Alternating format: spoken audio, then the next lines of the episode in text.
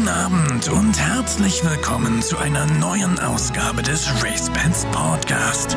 Das Neueste aus dem Rennsport, News und exklusive Insider-Tipps mit Frauke Delius. Ein herzliches Willkommen zu Folge 107 der letzten in diesem Jahr. Denn Freitag in einer Woche ist Weihnachten und in zwei Wochen Silvester. Deshalb hören wir uns dann im neuen Jahr wieder genau am 7. Januar. Aber natürlich haben wir noch eine pickepackevolle Ausgabe heute. Wir setzen nämlich fort das tolle Gespräch zum Thema deutsche Vollblutzucht. Unsere Themen im RaceBets Podcast. Also wir liegen fünf Punkte zurück. Das ist ein Sieger, der 4,0 Sieg und 1,6 Platz steht. Also eine knappe äh, den, Länge. Den, den holen wir heute auf. Ja, und, äh, genau. dann ist alles gut. Unser Wettexperte Andreas Sauren hat sich einiges vorgenommen, um sich und seinen Teamkollegen David Connolly Smith an die beiden führenden Teams wieder heranzuführen. Willkommen zur Runde 7 unserer Winterbattle. Wir wetten Rennen in Dortmund, Chantilly und Ascot. Also welche gute Pferde laufen denn noch in Dortmund? Also das tut sich ja kaum einer mehr an. Man kann sich eigentlich nur blamieren und von daher spielt man besser einen Freitagabends Euro-Checkpot, da gibt es 72 Millionen, da sind die Chancen vielleicht größer, als auf der Dortmunder Sandbahn die Viererwette vernünftig zu treffen. Alles nicht so einfach in Dortmund, weder für die Pferde, die Aktiven und die Wetter, wie Christian Jungfleisch findet. Ein viel diskutiertes Thema war der Zustand der Dortmunder Rennbahn in dieser Woche. Mal wieder, muss man sagen, ganz neu ist es ja nicht. Aber auch wir sprechen darüber und träumen ein bisschen von einer tollen Polytrackbahn. Das heiße Thema der Woche.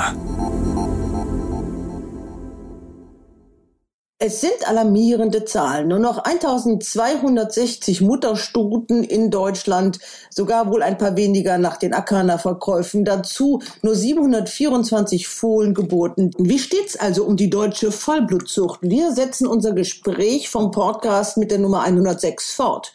Mit Philipp Graf von Stauffenberg, als Züchter in Deutschland aktiv, ansonsten weltweit operierend als Agent. Viele Menschen wissen gar nicht, dass Galileo ja im Grunde genommen ohne die deutsche Zucht gar nicht existieren würde. Der Züchter Gunther Barth, Stecks ist eines seiner Pferde, man kennt ihn auch als Rennbahnkommentatoren. Ähm, ich denke, von Blickpunkt Vollblutzucht aus ist Deutschland ein guter Standort, würde ich so sagen. Was jetzt die Rennen betrifft, dann sind wir natürlich ganz schnell bei den Preisgeldern. Mit in der Runde ist auch Karl-Heinz Schmuck, Züchter unter anderem von Wonnemond oder Callahan und ein Mann, der selbst anpackt. Und da muss man halt äh, sehen, dass man die Kohle zusammengekratzt kriegt und dann geht das los, ja.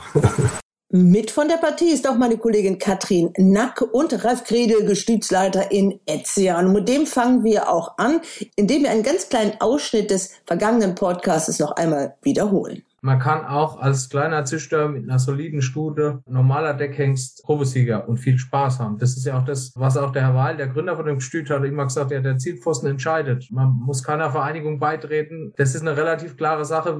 Da wird gemessen, wie gut man gearbeitet hat vorher. Das hängt natürlich von vielen Faktoren ab, aber die Leute, die keine Fehler machen, die gibt's nicht, aber die trauen sich ja auch nicht. Wenn ich kurz einhaken darf, das ist ja eigentlich auch das Schöne, was man nach außen transportieren kann, dass man eben als kleiner Züchter auch genau diese Chancen hat. Ja, man hat, äh, wie das Herr von Stauffenberg schon sagte, in Deutschland wirklich äh, noch die großen Gestüte, die lange mit den alten Linien züchten. Ist ja zum Beispiel auch bei Stecks die Quelle oder aus dieser S-Familie ist es die Quelle. Und wenn man sich da ein bisschen orientiert, beliest, im Internet auch schlau macht, mit Leuten spricht vom Fach, dann hat man eben auch als kleiner Rennsportanhänger die Chance, äh, erfolgreich zu sein. Ne? Die, die, die Möglichkeit gibt es im Pferderennsport. Manche züchten, andere kaufen sich ein Pferd auf der Auktion, was dann erfolgreich wird. Das, denke ich, muss in den Vordergrund kommen, damit auch die Anzahl der Züchterbesitzer wieder mehr wird, dass man wirklich die Chance hat, auch als kleiner als kleiner Mensch, als kleiner Mann, als kleine Frau äh, erfolgreich zu sein. Die Chance besteht beim, beim Sport. Man, man wird nicht einfach so ein Olympiasieger in irgendeiner Sportart, aber beim Rennsport hat man, glaube ich, so diese kleine, der kleine Spalt steht, glaube ich, vielen offen. Steht allen offen. Steht allen offen. Man braucht Ausdauer, das ist klar. Herr Gredel, Sie sind ja auch das größte Pensionsgestüt in Deutschland, oder zahlenmäßig? Ja. Haben Sie das in all den Jahren auch gemerkt, dass es weniger kleine Züchter gibt? Ja, ganz klar. Ich sag mal, bei uns ist die Nachfrage nach wie vor sehr gut. Äh, Da kann ich mich nicht beschweren.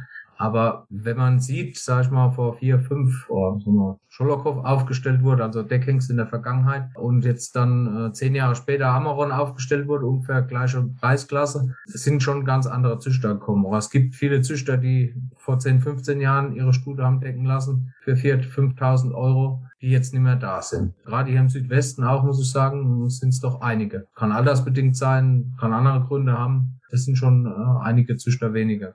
Und dann sind ja auch ein paar wirklich herbe Verluste in der Deckhengszene zu vermelden. Auch Lord of England, ich glaube, ist für die sogenannten kleineren Züchter, das ist schon ein herber Verlust, weil den konnte sich der ein oder andere doch schon noch leisten, oder?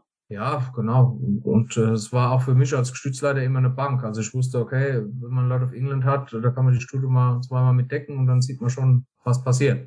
Ne, wenn man die Nachkommen gesehen hat, da weiß man, das ist ein Hengster, der kann's, der ist gut genug, der bringt was. Und äh, das ist auch immer gut, wenn man so einen Hengst, einen erprobten Hengst im Gestüt hat. Ne? Dann hat man noch den Arion. Ja, das ist. Der äh, jetzt ist jetzt auch in die Jahre gekommen. Genau, jetzt ist er sehr alt. Und ja, jetzt Amaron ist, ist ein solider Vererber von vielen Siegern. Dem fehlt so ein bisschen der Star. Aber ich bin trotzdem guter Dinge, dass wir den die nächsten ein, zwei Jahre sehen. Herr Schmuck, also wir haben schon gesagt, Japan ist schon ein bisschen, da sprengt schon ein bisschen das Budget des kleinen Züchters. Ich glaube, 11.000 ist die Decktaxe. Ja, 11.000, ja. Da fängt man an zu überlegen, ne? Da äh, fängt man sicherlich an zu überlegen, ja. Also man muss natürlich äh, immer mal versuchen, auf Versammlungen oder im Expertentag eben auch mal äh, Sprünge zu bekommen, die eben äh, billigt sind oder eben auch Freispree sind. Das äh, macht viel aus und äh, so habe ich es all die Jahre gehalten. Und äh, wenn ich nicht das Glück hatte, dass ich irgendwo einen Sprung ergattern konnte, dann äh, habe ich halt äh, mit den Gestütsbesitzern oder Chefs gesprochen und habe eben versucht, äh, da auch ein bisschen zu handeln. Also äh, das ist sicherlich auch die Möglichkeit, ja. Aber generell äh, ist es eben so, äh, 11.000 ist für einen Kleinzüchter schon eine Hausnummer, ja. Also das muss man ganz ehrlich sagen, ja. Ähm, aber wir haben ja nun nicht nur Japan, ja. Wir haben noch einige gute Hengste in Deutschland. Äh, Im Verhof wurde auch einer aufgestellt. Ja, der interessiert und Sie besonders, der Alzen. Der interessiert mich äh, brennend als Arion-Sohn und äh, aus einer Galileo-Mutter. Der wird auch einschlagen hier in Deutschland und den werde ich auch im kommenden Jahr besuchen mit meiner Vendaya. Für meine Vinole habe ich noch keine Ideen. Ich weiß auch noch nicht genau. Die Fohlen ziemlich spät im Jahr und beim letzten Versuch, äh, wo sie Fohlen bei Fuß hatte, da hat es nicht geklappt. Es gibt solche Stuten. Ähm, da werde ich sicherlich in diesem Jahr auch nicht so weit reisen. Ähm, ich muss mal schauen. Vielleicht äh, besuche ich Herrn Römer mal. Ich muss mal sehen. Aber ich habe von Amarillo schon ein sehr gutes Fohlen und äh, vielleicht schicke ich es nochmal hin. Diese Season Geschichte, das müssen Sie uns auch erzählen. Also Sie haben ja ein Cisemoon-Nachkommen. Das war so die Premiere für Sie als Züchter. Sie machen das ja alles selbst. Also Sie füttern die Pferde selbst, bringen Sie auf Ihre Pferde selbst zur Welt, ihr wahrscheinlich schon. Die Fohlen wachsen bei ja, Ihnen. Ich bringe sie nicht zur Welt, aber ich... Sie helfen, rauskommen. Ich, helfe sie wieder auf die Welt, ja.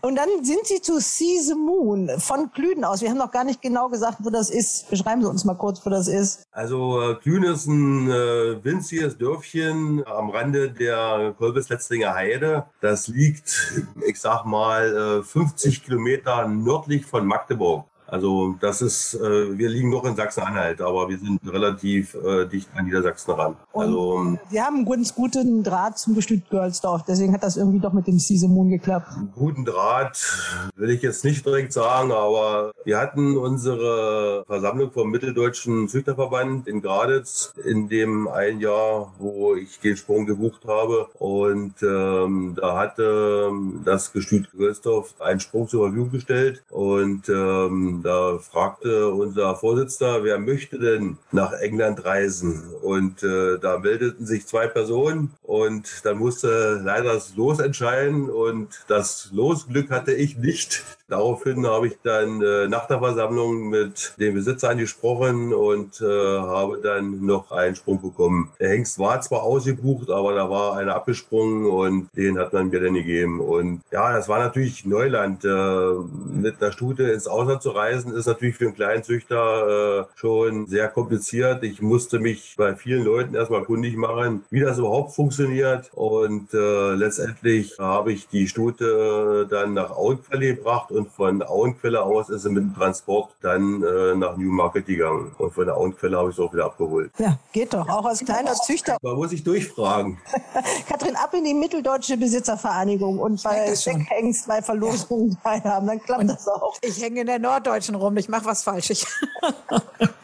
ja, wenn Sie das jetzt so als äh, internationaler Agent sehen, die deutsche Vollblutszene, ich glaube, tragisch ist wirklich dieser Verlust von Adlerflug ich glaube, wir mögen uns gar nicht ausmalen, was der für eine Saison gehabt hätte jetzt. Der Verlust von Adlerflug ist äh, mit Sicherheit eben halt ein immens großer, nicht nur für die deutsche Vollwirtschaft, sondern eben halt auch für die internationale. Aber ähm, ein ähnliches Problem hatten wir damals auch mit Monsun. Als der Monsun anerkannt wurde, wirklich anerkannt wurde, war es im Grunde genommen dann eigentlich schon relativ schnell äh, mit ihm vorbei. Und ähm, das ist natürlich immer irgendwo ein Problem, dass wir eben halt haben, dass so Hengste wie eben halt so ein Adlerflug, dass sie einfach zu wenig ähm, genutzt werden, zu wenig Unterstützung haben, sowohl in der deutschen Vollbezucht, aber eben halt auch ähm, keine Wertschätzung eben erfahren in der internationalen Zucht, bevor bis sie eben halt irgendwie mit herausragenden Ergebnissen tatsächlich international auch auf sich aufmerksam machen. Und ähm, und das ist eben halt bedauerlich, dass wir eben halt in Deutschland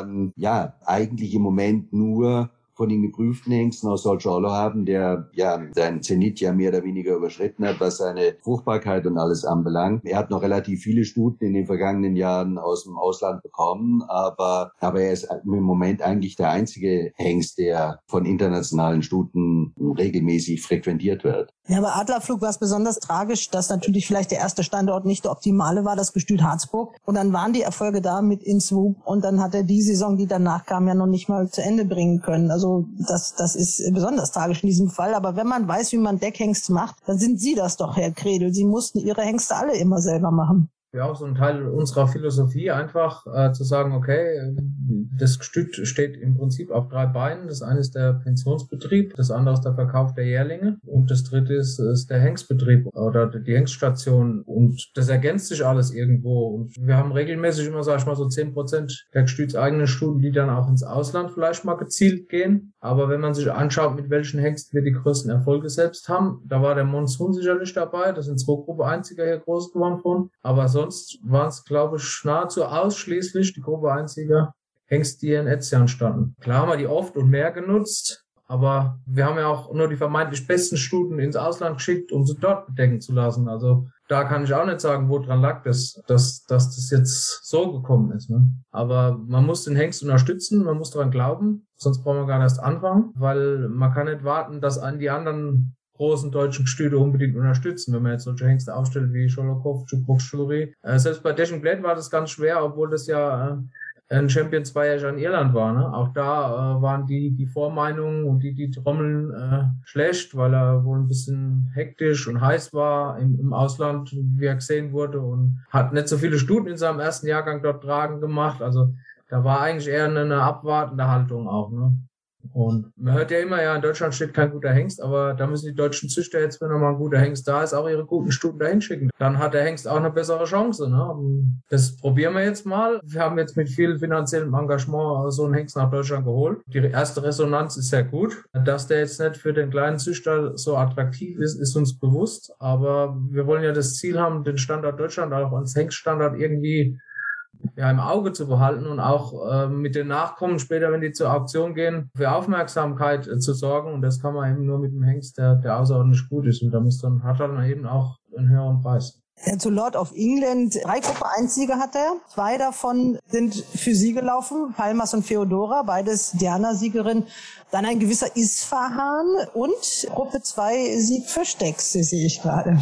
Sie sind ja auch äh, einer der vielen Pensionäre, Herr Barth, in Etzian. Was spricht für das Gestüt und warum sind Sie da? Ist ja doch ein bisschen weiter weg von Berlin. Da kann man sich seine Fohlen nicht immer angucken. Sehr weit weg, leider, weil ich bin schon gerne bei den Pferden, aber immerhin sind die Rennställe hier und äh, die wenigen Kandidaten, die ich im Rennstall habe, die habe ich dann, da habe ich dann den kürzeren Weg. Äh, ich hatte die Zucht von meinem Bruder übernommen 2013 und die Pferde standen in Etzian und für mich gab es erstmal überhaupt gar keinen Grund zu wechseln, weil mein Bruder sich zumindest erstmal erstmal was dabei gedacht hatte und dann haben wir uns kennengelernt. Äh, die Familie Kredel, die da sehr engagiert ist, das ganze System Etzian verstanden ähm, und natürlich die ersten Jahre beobachtet. Ich bin jemand, der der reine Theoretiker ist, nicht wie der Herr Schmuck, der ja selbst auch praxisorientierter arbeitet. Ähm, ich bin der reine Theoretiker. Ich bin dann also angewiesen auf, auf Fachleute, denen ich vertrauen kann im Rennstall und im Gestüt. Und ich freue mich sehr, dass es mit Etzian jetzt schon so lange funktioniert, weil da einfach ein tolles Verhältnis entstanden ist und äh, auch eine Vertrauensbasis da ist, was äh, im Rennstall für mich genau das Gleiche ist in Hoppegarten. Ähm, ich bin kein Mensch, der viel wechseln will, weil auch aus Fehlern müsste man selber lernen. Und bis jetzt sind die Fehler sehr, sehr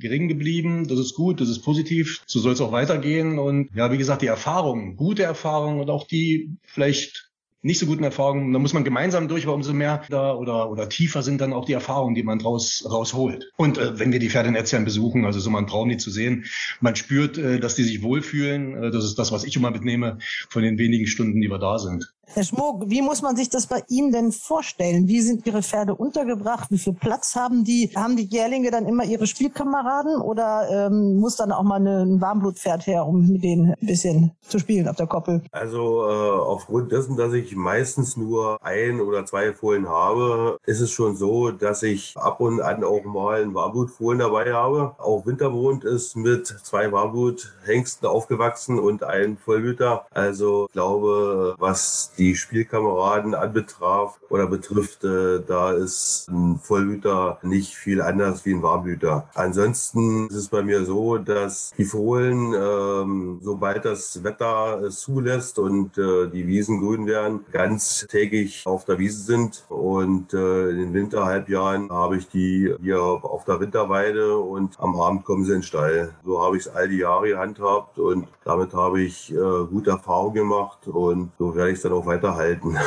Ja, wahrscheinlich denken die Fohlen, sie sind die schnellsten. Ne? Das ist ja besonders gut, wenn sie sich mit Warmblutfohlen ein bisschen spielen können auf der Koppel. Da ist gleich die, die mentale Stärke da. Ja, ich weiß nicht, ob es daran liegt, aber äh, ich sag mal so, ein Pferd ist ein Pferd. Mal gut, man kann natürlich kein Vollwitter mit einem Shetland Pony aufziehen, äh, gemeinsam, äh, das wird nichts. Aber äh, so ein Warmblüter ist schon sehr agil und ich sag mal, das funktioniert genauso gut. Und letztendlich habe ich sie in den Winterhalbjahren ja so zwischen äh, Absetzen und Weideaustrieb im Stall und da hat dann auch jeder seinen eigenen Stall. Tagsüber sind zusammen auf der Wiese und nachts hat jeder seinen eigenen Stall und da dann natürlich die die äh, Vollblüter eben anders gefüttert wie ein Warmblüter, logischerweise, ja, weil der Warmblüter hat eben noch ein bisschen mehr Zeit zur Entwicklung und der Vollblüter muss natürlich äh, ein Jahr später im Rennstall und da muss der natürlich ganz anders gefüttert werden, das ist ganz logisch, ja. Aber generell äh, habe ich da äh, sehr gute Erfahrungen mitgemacht. Der Wonnemond, der bringt ja vielleicht noch ein bisschen Züchterprämie für Sie. Da kann man, Sie waren nicht ganz so glücklich, dass der kastriert worden ist, haben Sie mir verraten, weil er damals äh, als Arayon ja vielleicht auch Deckhengst hätte werden können. Aber der ist ja schon äh, wirklich einer, ja, ein Traum eines Pferdebesitzers. Leider sind Sie es nicht selber. Der ist übrigens auch mit Warmblüter aufgewachsen. also das tut den äh, Pferden keinen Schaden, ja, wenn sie mit Warmblütern aufwachsen. ja, Wonnemond Mond, da war ich ein bisschen traurig drüber, ja. Äh, er war leider Klopphengst, er hatte leider einen eingeklammten Hohn, aufgrund dessen, dass Sascha eben sagte, er wäre eben ein sehr gutes Pferd und er hätte sehr große Hoffnung. Da hatte ich eigentlich gedacht, äh, dass er den Hoden operativ runter machen und ihn als Hengst lassen. Aber gut, letztendlich äh, ist der Standort Deutschland als Hengststandort natürlich auch äh, sehr schwierig, ja, weil eben nicht allzu viele Stuten da sind. Da muss ich natürlich den Herrn Kredel recht geben. Äh, Fakt ist eins, die Züchter haben nicht viel Geld. In Deutschland äh, sind die Rentpreise bedeutend niedriger als im Ausland. Daher sind natürlich die Hengste auch nicht ganz so frequentiert als wie die Hengste im Ausland. Ja, also es ist traurig, aber ja, es ist leider auch rechnerisch eben logisch, weil wenn eben bloß 800 Stuten da sind und die verteilen sich auf 10 oder 15 oder 20 Hengste, nicht jeder nimmt äh, solche Hollow oder kann sich leisten und äh, dann äh, haben die Hengste natürlich auch nicht die Chance, auch international sich zu profilieren, ja, weil sie eben nicht genug Nachkommen haben. Darum haben eben auch viele äh, Gestüte, wie zum Beispiel auch Gölzdorf, ihren Moon in England aufgestellt, weil er da eben ganz andere Chancen hat. Ja, das muss man eben dazu sagen. Kommen wir nochmal zurück auf diese Arcana-Auktion. Ich lese mal so die Namen vor von Stuten, die verkauft worden sind und äh, bei den ersten auch die Preise. Tickle Me Green für 800.000 Euro. Tangut für 640.000 Euro. Deja für 600.000 Euro. Und dann, so wie sie angeboten sind in der Reihenfolge, das sind jetzt alles Black-Type-Stuten. New Harzburg, Bessemona, Paloma, Ohe, Memphis, Bijou Baba, Wismar, Jin Jin, Lansat, Schwesterherz, Rendamour, Amerikaner und vielleicht habe ich noch die eine oder andere vergessen. Das ist eine ganze Menge. Alles die Top-Stuten, die wir haben, da sind ja wirklich fast nur noch eine Handvoll übrig geblieben, die in Deutschland geblieben sind. Herr Stauffenberg, das Tafelsilber zu verkaufen ist immer schwierig. Ist natürlich gerade bei so einer kleinen Population eben halt extrem problematisch. Man darf aber nicht vergessen, nicht nur bei Arcana sind die Stuten verkauft worden, sondern wenn man eben über die Jahre zurückverfolgt, sind eben halt extrem viele unserer Top-Stuten gerade nach Japan verkauft worden. Da ist es natürlich so, dass die Qualitätszucht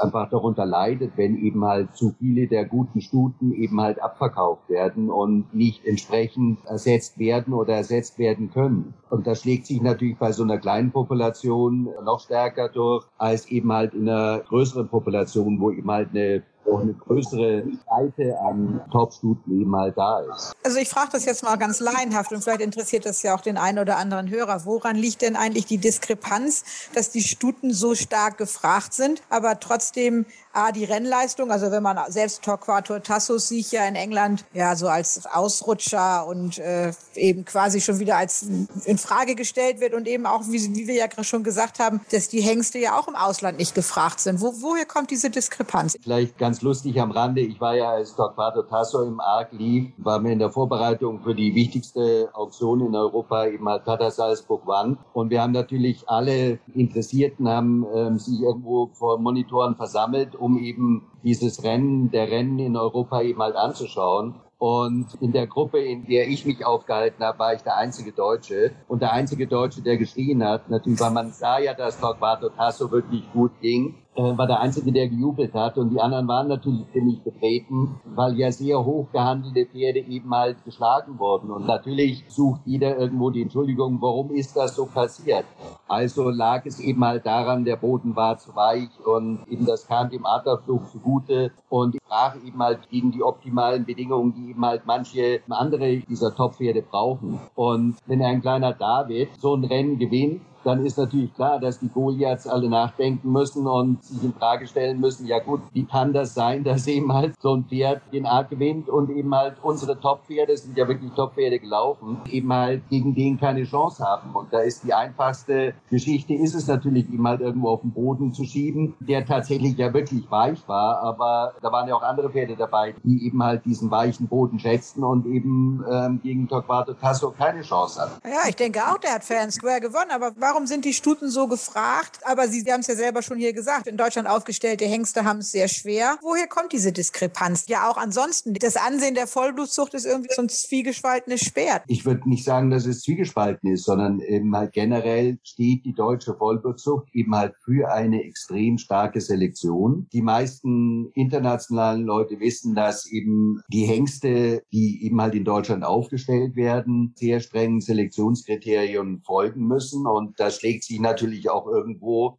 auf die gesamte Zucht eben halt wieder. Und die deutsche Zucht steht eben halt einfach für Gesundheit, für Härte, drogenfrei und so weiter und so fort. Und von daher ist der Standard oder das Ansehen der deutschen Vollblutzucht im internationalen Vergleich extrem hoch. Und deswegen werden deutsche Stuten von großen Züchtern aber ja nicht erst nur dieses Jahr, sondern ich meine, wenn man, wenn man guckt in der Vergangenheit, viele Menschen wissen gar nicht, dass Galileo ja im Grunde genommen ohne die deutsche Zucht gar nicht existieren würde. Und das ist ja auch ein Export gewesen. Die Plendan hat damals eben halt die Allegretta verkauft, sozusagen auch ein Tafelsilber. Zu dem damaligen Zeitpunkt war sie noch kein Tafelsilber, weil sie ja nur, in Anführungszeichen, nur Listen platziert war. Und Schlennan sicherlich aus der Familie eben halt extrem viele gute Stuten hatten. Aber schlussendlich zeugt es ja davon, wir können eben halt aus unseren guten Stämmen, die wir haben und durch unsere guten Selektionskriterien international tatsächlich hervor hervorragend mithalten. Und deswegen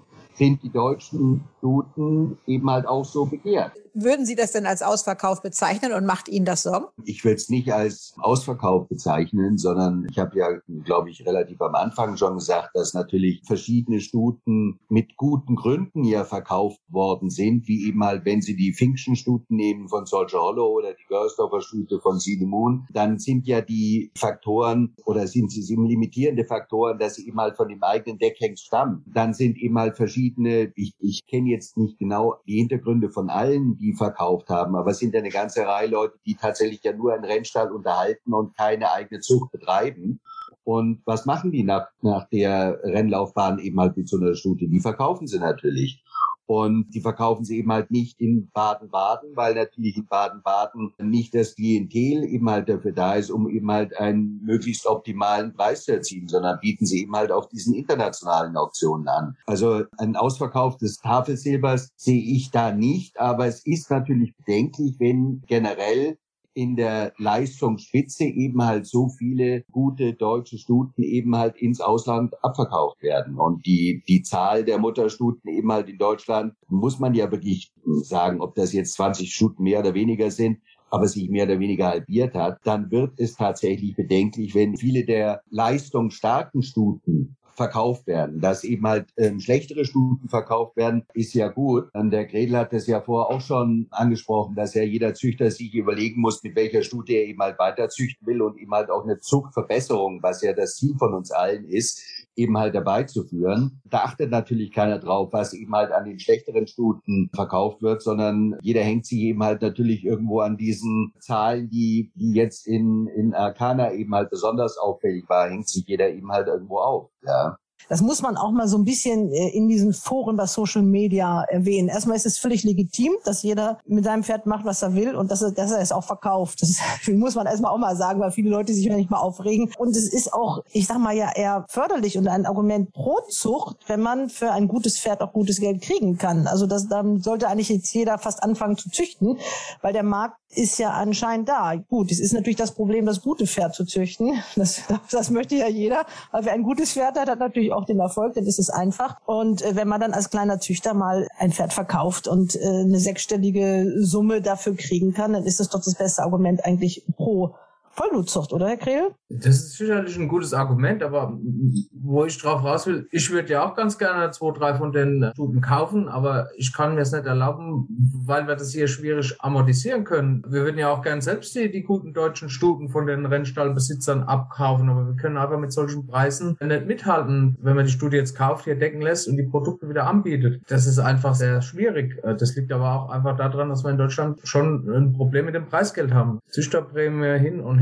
und wer verkauft die Stuten. Also wenn der deutsche Markt stärker wird, der innerdeutsche Markt, und der wird nur stärker, wenn wir mehr Leute haben, die unbedingt ein Rennpferd haben wollen. Und dann äh, werden auch weniger von den guten Stuten verkauft oder wieder von deutschen Besitzern gekauft. Ja, wenn man sich die Gewinnpreise nämlich mal anguckt, dann können die Stuten, die dann eben für diese Summe verkauft werden, das können die in Deutschland ja nie im Leben eingaloppieren. Also das ist aber nirgendwo so. Aber es ist in Deutschland mit den Gewinnpreisen und gerade jetzt in Corona-Zeiten noch ein bisschen höher. Also das heißt, wenn man Derby gewinnt, wenn man Diana gewinnt, dann, dann ist gut, aber das können ja eben nur zwei Pferde im darf, Jahr schaffen. Darf ich da kurz einhaken? Ja, also wir sprechen über, über unser Preisgeldniveau. Mhm. Also wie niedrig die Rennpreise in England sind im normalen Bereich, ja, dann ist das erschreckend. Dann haben wir noch relativ gute Bedingungen, ja. In England sind die Rennpreise in dem Normalbereich, liegen die noch unter unseren Rennpreisen. Wenn Sie natürlich eben halt dann an diese besseren Handicaps oder an die Listen- und Grupperennen gehen, da ist natürlich eine extreme Diskrepanz da.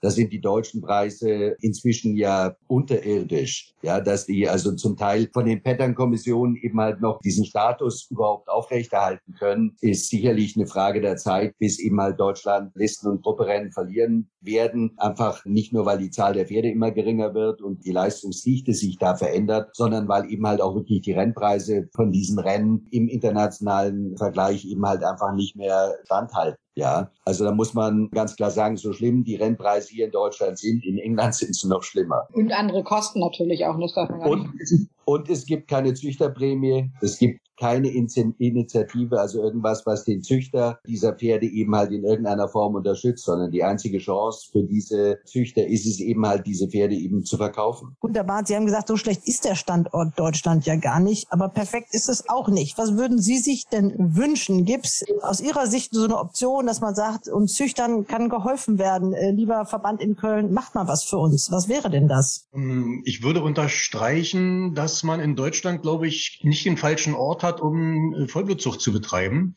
weil es äh, gute Gestüte gibt. Es gibt gute Hengste zu guten Preisen. Und man muss sich sowieso bei dieser Population jetzt in Deutschland, auch die Anzahl der Züchter überhaupt, man muss ganz klar auf Qualität gehen. Man muss es versuchen. Das ist natürlich immer das Ziel, aber man muss wahrscheinlich auch die eigenen Parameter da ein bisschen nachjustieren, immer wieder nachjustieren. Äh, man muss ganz klar auf Qualität gehen. Dann ist das auch immer noch ein Hobby, wo man nicht so schnell die Laune verliert, sagen wir mal so. Ne? Also jedes Hobby kostet Geld.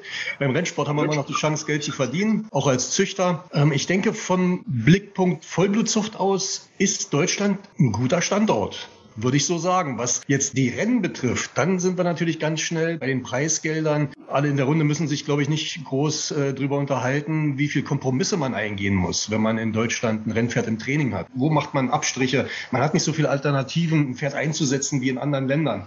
Da muss man schon viel ähm, als Besitzer viele Kompromisse eingehen. Die Lage ist durch Corona jetzt natürlich nicht leichter geworden. Also wir sind dann auch Richtung Italien gefahren, als ich mir gesagt habe, jetzt haben wir Gruppe 1 platziertes Pferd in Hannover geschlagen Wagen und äh, dafür gab es brutto 8000 Euro. Dann muss man natürlich irgendwie mal überlegen, weil so ein Pferd hat man nicht äh, alle Tage und dann muss man eine Entscheidung treffen, die dann in dem Fall auch mal gegen Deutschland war, weil der, die Rennpreise halt in Italien noch deutlich höher sind. Ich denke, wünschen kann man sich da relativ wenig. Die Kontakte müssen hergestellt werden, dass dieses Kulturgut Pferd in Deutschland, dieses Kulturgut Pferderennsport ähm, ja, wieder, wieder, wieder, wieder geachtet und beachtet wird. Die Vergangenheit hat gezeigt, es ging immer weiter runter, die Medien haben immer weniger berichtet. Ich bin nicht in der Position zu beurteilen, woran das alles gelegen hat. Nur grundsätzlich muss der Sport präsent sein. Der Sport selbst, der Verband selbst muss, äh, muss immer wieder nachjustieren. Die Zeiten ändern sich, äh, gerade was Tierschutz betrifft. Da werden einige Rennsportnationen sich ändern müssen, ne, Peitscheneinsatz und so weiter. Viele Sachen werden da jetzt stärker betrachtet, über die vor zehn Jahren noch keiner gesprochen hat, was auch richtig ist, denke ich. Nur wir brauchen weiter die Beachtung und die Achtung einer Tradition, die so lange verankert ist. Ich denke, in England ist der Sport ja entstanden und äh, dort hat man einfach zu jeder Zeit, glaube ich, die richtigen Wege gefunden, diese Tradition aufrechtzuerhalten. In Deutschland mag auch geschichtlich gesehen äh, einige Einschläge gehabt haben, dass das dann nicht mehr gerade auslief. Wie wir da hinkommen, ist, glaube ich, ein, eine ganz große Nummer, um dahin zurückzukommen, sagen wir so. Wir hatten ja einige Pferde, die gerade ausgelaufen sind. Wir hatten ja die vierbeinigen Werbeträger in all diesen Jahren, auch seit 2000. Also wir haben sie schon erwähnt, wir hatten die Dane Dream, wir hatten den Novellist, wir hatten Protektionist, wir haben jetzt Torquator Tasso. Wird das ausreichend benutzt, um wirklich die deutsche Vollblutzucht zu verkaufen, zu vermarkten? Nicht nur jetzt für die Käufer auf Auktionen, sondern vielleicht auch, um mal der Welt zu sagen, guck mal, so tolle Pferde haben wir. Naja, man bekam nicht so wahnsinnig viel mit, ne, dass wir gerade den Prix de l'Arc de Triomphe gewonnen hatten. Ich sage mal wir, weil äh, wir haben uns natürlich alle als deutscher Rennsport darüber gefreut. Es gibt einen Verband, ähm, dort arbeiten Menschen, die dann bezahlt. Das ist, denke ich, es, es muss verbandsmäßig organisiert werden, ganz klar. Die äh, großen Besitzer, die großen Züchter und Besitzer in Deutschland, die Kontakte haben, müssen dort vorangehen. Es kann nicht an den Kleinen liegen, das denke ich nicht, weil ich habe die Kontakte nicht zu großen Medien, aber dass das medial so schwach, sage ich mal, ausgeschlachtet wurde, ist schon ein bisschen traurig. Also da wünscht man sich mehr. Und ich weiß wirklich nicht, ähm, ich bin ja nur nicht mehr der Jüngste und äh, soziale Medien sind auch nicht so wirklich mein Ding. Ich weiß nicht, wie es in sozialen Medien rumgegangen ist, äh, die Sache mit Torquato Tasse und Prix de l'Arc de Triomphe. Aber es gab, wie Sie auch sagten, viele, viele große Erfolge in den letzten Jahren in Deutschland. Ich weiß nicht, wie der Effekt über die sozialen Medien ist. Natürlich wird es gerne forciert, weil vieles ja auch ohne materiellen Einsatz dort passiert. Ne? Dort wird dann, man hofft, dass immer verlinkt wird, so maximal wie möglich, dass man das vielleicht auch über Werbung finanziert finanziert. Wie das funktioniert, habe ich keine Ahnung. Da bin ich der falsche Ansprechpartner. Fragen wir doch mal unseren Twitter-König. Herr Stauffenberg, der auch ebenso gelacht hat. Wie finden Sie das, wie das alles vermarktet wird. Soziale Medien hin oder her. Wie kommt der deutsche Rennsport? Wie kommt das alles international an? Sie sind ja unterwegs. Extrem gut. Wir, wir sind international, sind wir extrem angesehen. Das Schulterklopfen, wenn Sie auf den internationalen Auktionen oder Rennplätzen unterwegs sind, für die Leistung der deutschen Zucht ist enorm. Die Presseberichte für unsere Erfolge, die sind international enorm. Aber in Deutschland kriegen wir nichts davon mit. Also, wie Herr Barth ja schon gerade sagte, diese Medienpräsenz, ja, wenn, wenn ich dran zurückdenke, als ich ein kleines Kind war und noch nicht am Rennsport interessiert war, kam trotzdem jeden Samstag und Sonntag gab es eben halt irgendwie das Hauptrennen in der Sportschau oder in der Sportreportage, wie auch immer. Es war immer irgendwie präsent. Heute existiert ja diese Medienpräsenz im Grunde genommen im Fernsehen überhaupt gar nicht mehr. Und auch in den Zeitungen wird ja über die Rennen im Grunde genommen eigentlich überregional nicht mehr berichtet. Es gibt einzelne Plätze wie jetzt eben halt Hannover, wo der Gregor Baum sich eben halt ja persönlich wahnsinnig engagiert und eben halt diese Pressearbeit eben halt auch vorantreibt. Da wird sehr viel geschrieben, aber generell ist der deutsche Galopprennsport absolut unterrepräsentiert. Das mag vielleicht auch an der kleinen Zielgruppe liegen oder an der immer kleiner werdenden Zielgruppe liegen, dass eben halt die Einschaltquoten und alles eben halt diese, diese Medien ja dominieren und deswegen eben halt weniger über den Galopprennsport berichtet wird. Aber es fehlen natürlich eben halt auch so Leute wie eben halt irgendwie Adi Furler oder Basche, die eben halt in diesen Fernsehmedien zumindest natürlich immer irgendwo aus einem eigenen Interesse heraus, weil sie einfach diesen Sport ja auch geliebt haben, das eben halt immer wieder gepusht haben. Das passiert alles nicht mehr. Diese Menschen gibt es nicht mehr. Und der deutsche Verband ist äh, mehr oder weniger nutzlos. Ja, das waren sicherlich auch Kontakte, die ganz wichtig waren. Herr Basche war ja auch im ZDF eine große Nummer, die Fola. Da war die Verbindung zu den großen Medien da. Und das wäre natürlich eine Hilfe, dass der deutsche Rennsport in Deutschland selbst wieder viel mehr Gehör findet. Ich kenne diese Medienlandschaft und war selber damals junge Fernsehredakteurin beim Norddeutschen Rundfunk. Ich kann sagen, äh, aus meiner Erfahrung, das tue ich eigentlich selten über meine eigenen Geschichten zu erzählen, ich habe in diesem deutschen Rennsport nicht gerade einen roten Teppich ausgerollt bekommen. Im Rennsport, ich sag mal, das kann ich jetzt auch noch sagen, wenn natürlich Meldungen vom deutschen Derby um 21 Uhr verschickt werden, dann darf man sich nicht wundern. Und wenn Meldungen von Torquato Tasso um 20 Uhr verschickt werden, darf man sich auch nicht wundern. Es gibt so ein paar Presseregeln, dass eine große Zeitung Andrucktermin 17 Uhr hat. Oder zumindest auch wissen muss, dass was kommt. Also da kann das Fußballländerspiel um 21 Uhr noch mal reingehieft werden, aber da muss der Platz für freigelassen werden. Ich spreche es einfach an, ja, weil ich meine, man muss ja nur schauen, wer die treibenden Köpfe eben halt in unserem Rennsport sind. Die sitzen da seit 30 Jahren und sie drehen sich seit 30 Jahren in ihrem eigenen Sumpf. Der Barth hat ja gerade schon gesagt, eben halt zum Beispiel dieses Social Media ist nicht so sein Ding. Ich meine, diejenigen, die da im deutschen Rennsport das Sagen haben, die sind ja noch ein paar Jahre älter als der Barth. und, ähm, und die haben, glaube ich, von Social Media in Anführungszeichen noch nie was gehört. Also, ja, da hat sich ein bisschen was getan. Also Katrin und ich sind ja sehr aktiv. Bloß trotzdem, Katrin, das wirst du mir bestätigen, dass egal wie aktiv die sind und was die alles machen und wie viele Posts die da, äh, auf welchen Kanälen auch immer, ob das jetzt Instagram ist oder Twitter oder Facebook loslassen, wir bewegen uns nur in unserem eigenen Sud. Man kommt über eine bestimmte Schwelle gar nicht rüber.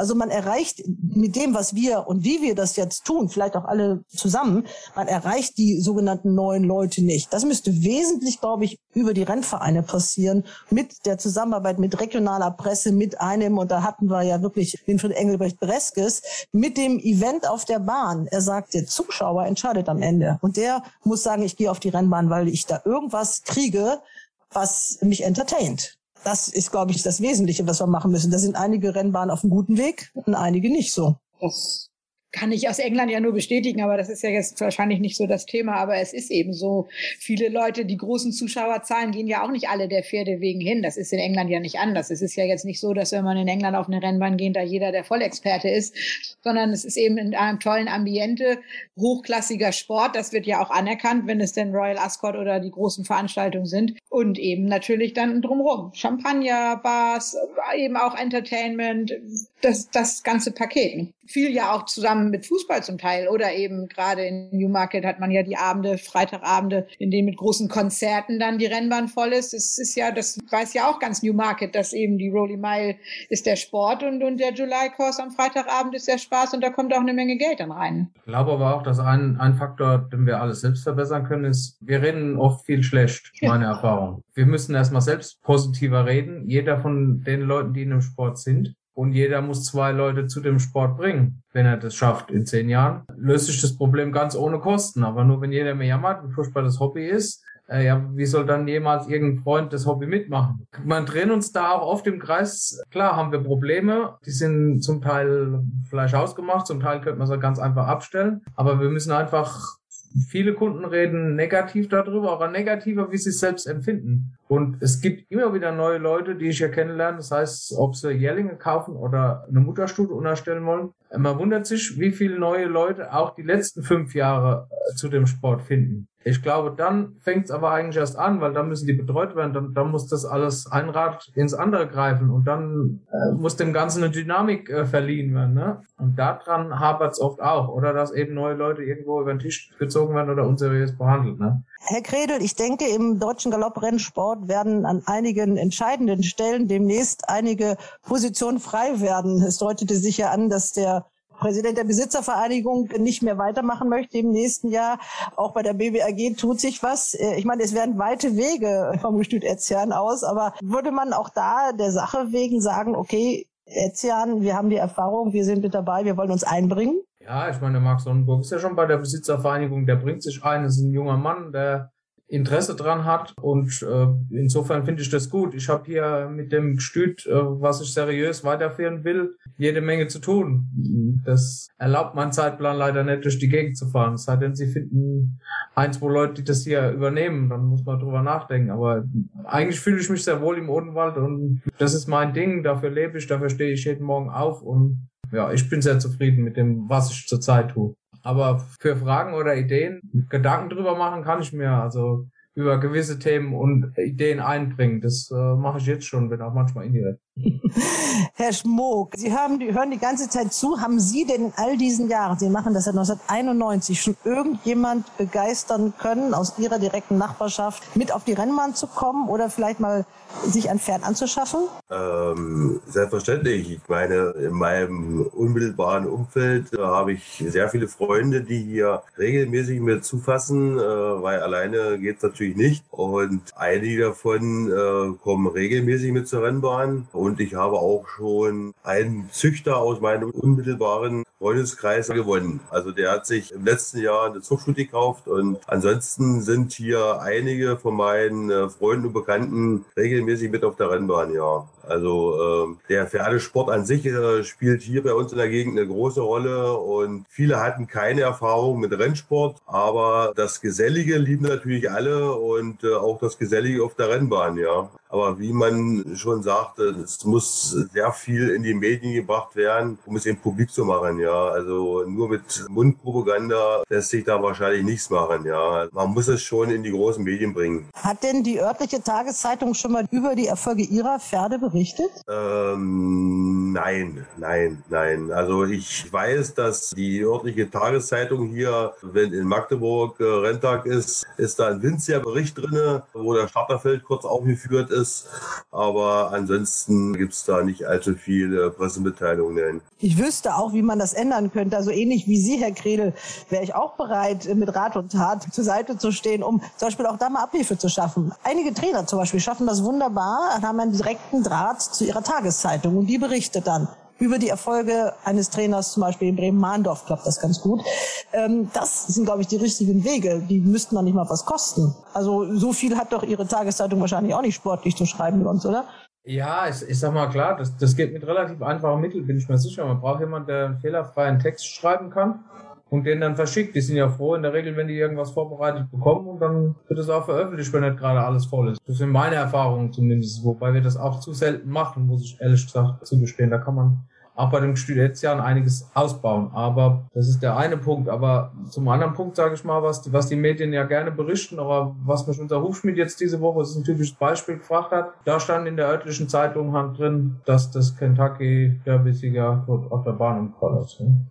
Das ist halt was, was die Zeitung sofort aufgreift und irgendwo in der Pressenotiz, keine Ahnung, wo sie es her hatten, in der internationalen und dann äh, sowas schreiben. Ne? Das liegt generell an, an glaube ich, an der Medienlandschaft. Die Presse kann manchmal natürlich auch nur das schreiben, was sie weiß. Man kann nicht davon ausgehen, dass sie automatisch irgendwie weiß, dass es zum Beispiel ein Derby in Deutschland gibt. Die Zeiten sind ja vorbei. Man muss sie auch rechtzeitig informieren. Und da Bart, Sie haben sich auch ein bisschen pressemäßig mal versucht, ne? Ja, zu Anfang habe ich äh, für die für die Sportwelt geschrieben, Renntagsberichte und so weiter. Das war für mich auch eine, eine gute Schule gewesen, da ein bisschen hinter die Kulissen reinzuriechen weiter, ähm, als ich nicht ganz so viel an Renntagen gesprochen habe. Und dann auch parallel Artikel geschrieben. Aber da hat man auch gemerkt, da prallten, als ich dann bei Pressekonferenzen zum Teil äh, an den, vor den Renntagen mit dabei war, da prallten ja auch Welten aufeinander. Da kamen dann wirklich die, die Journalisten, damals ging es den Zeitungen ja auch noch deutlich besser. Ja, die, die Sportredakteure kamen da und das waren Leute, die konnten zum Japan Cup fliegen, die konnten wirklich hinfliegen und äh, von dort dann quasi direkt berichten für ihre Tageszeitung. Und dann kam man hin äh, für die für die Sportwelt und naja,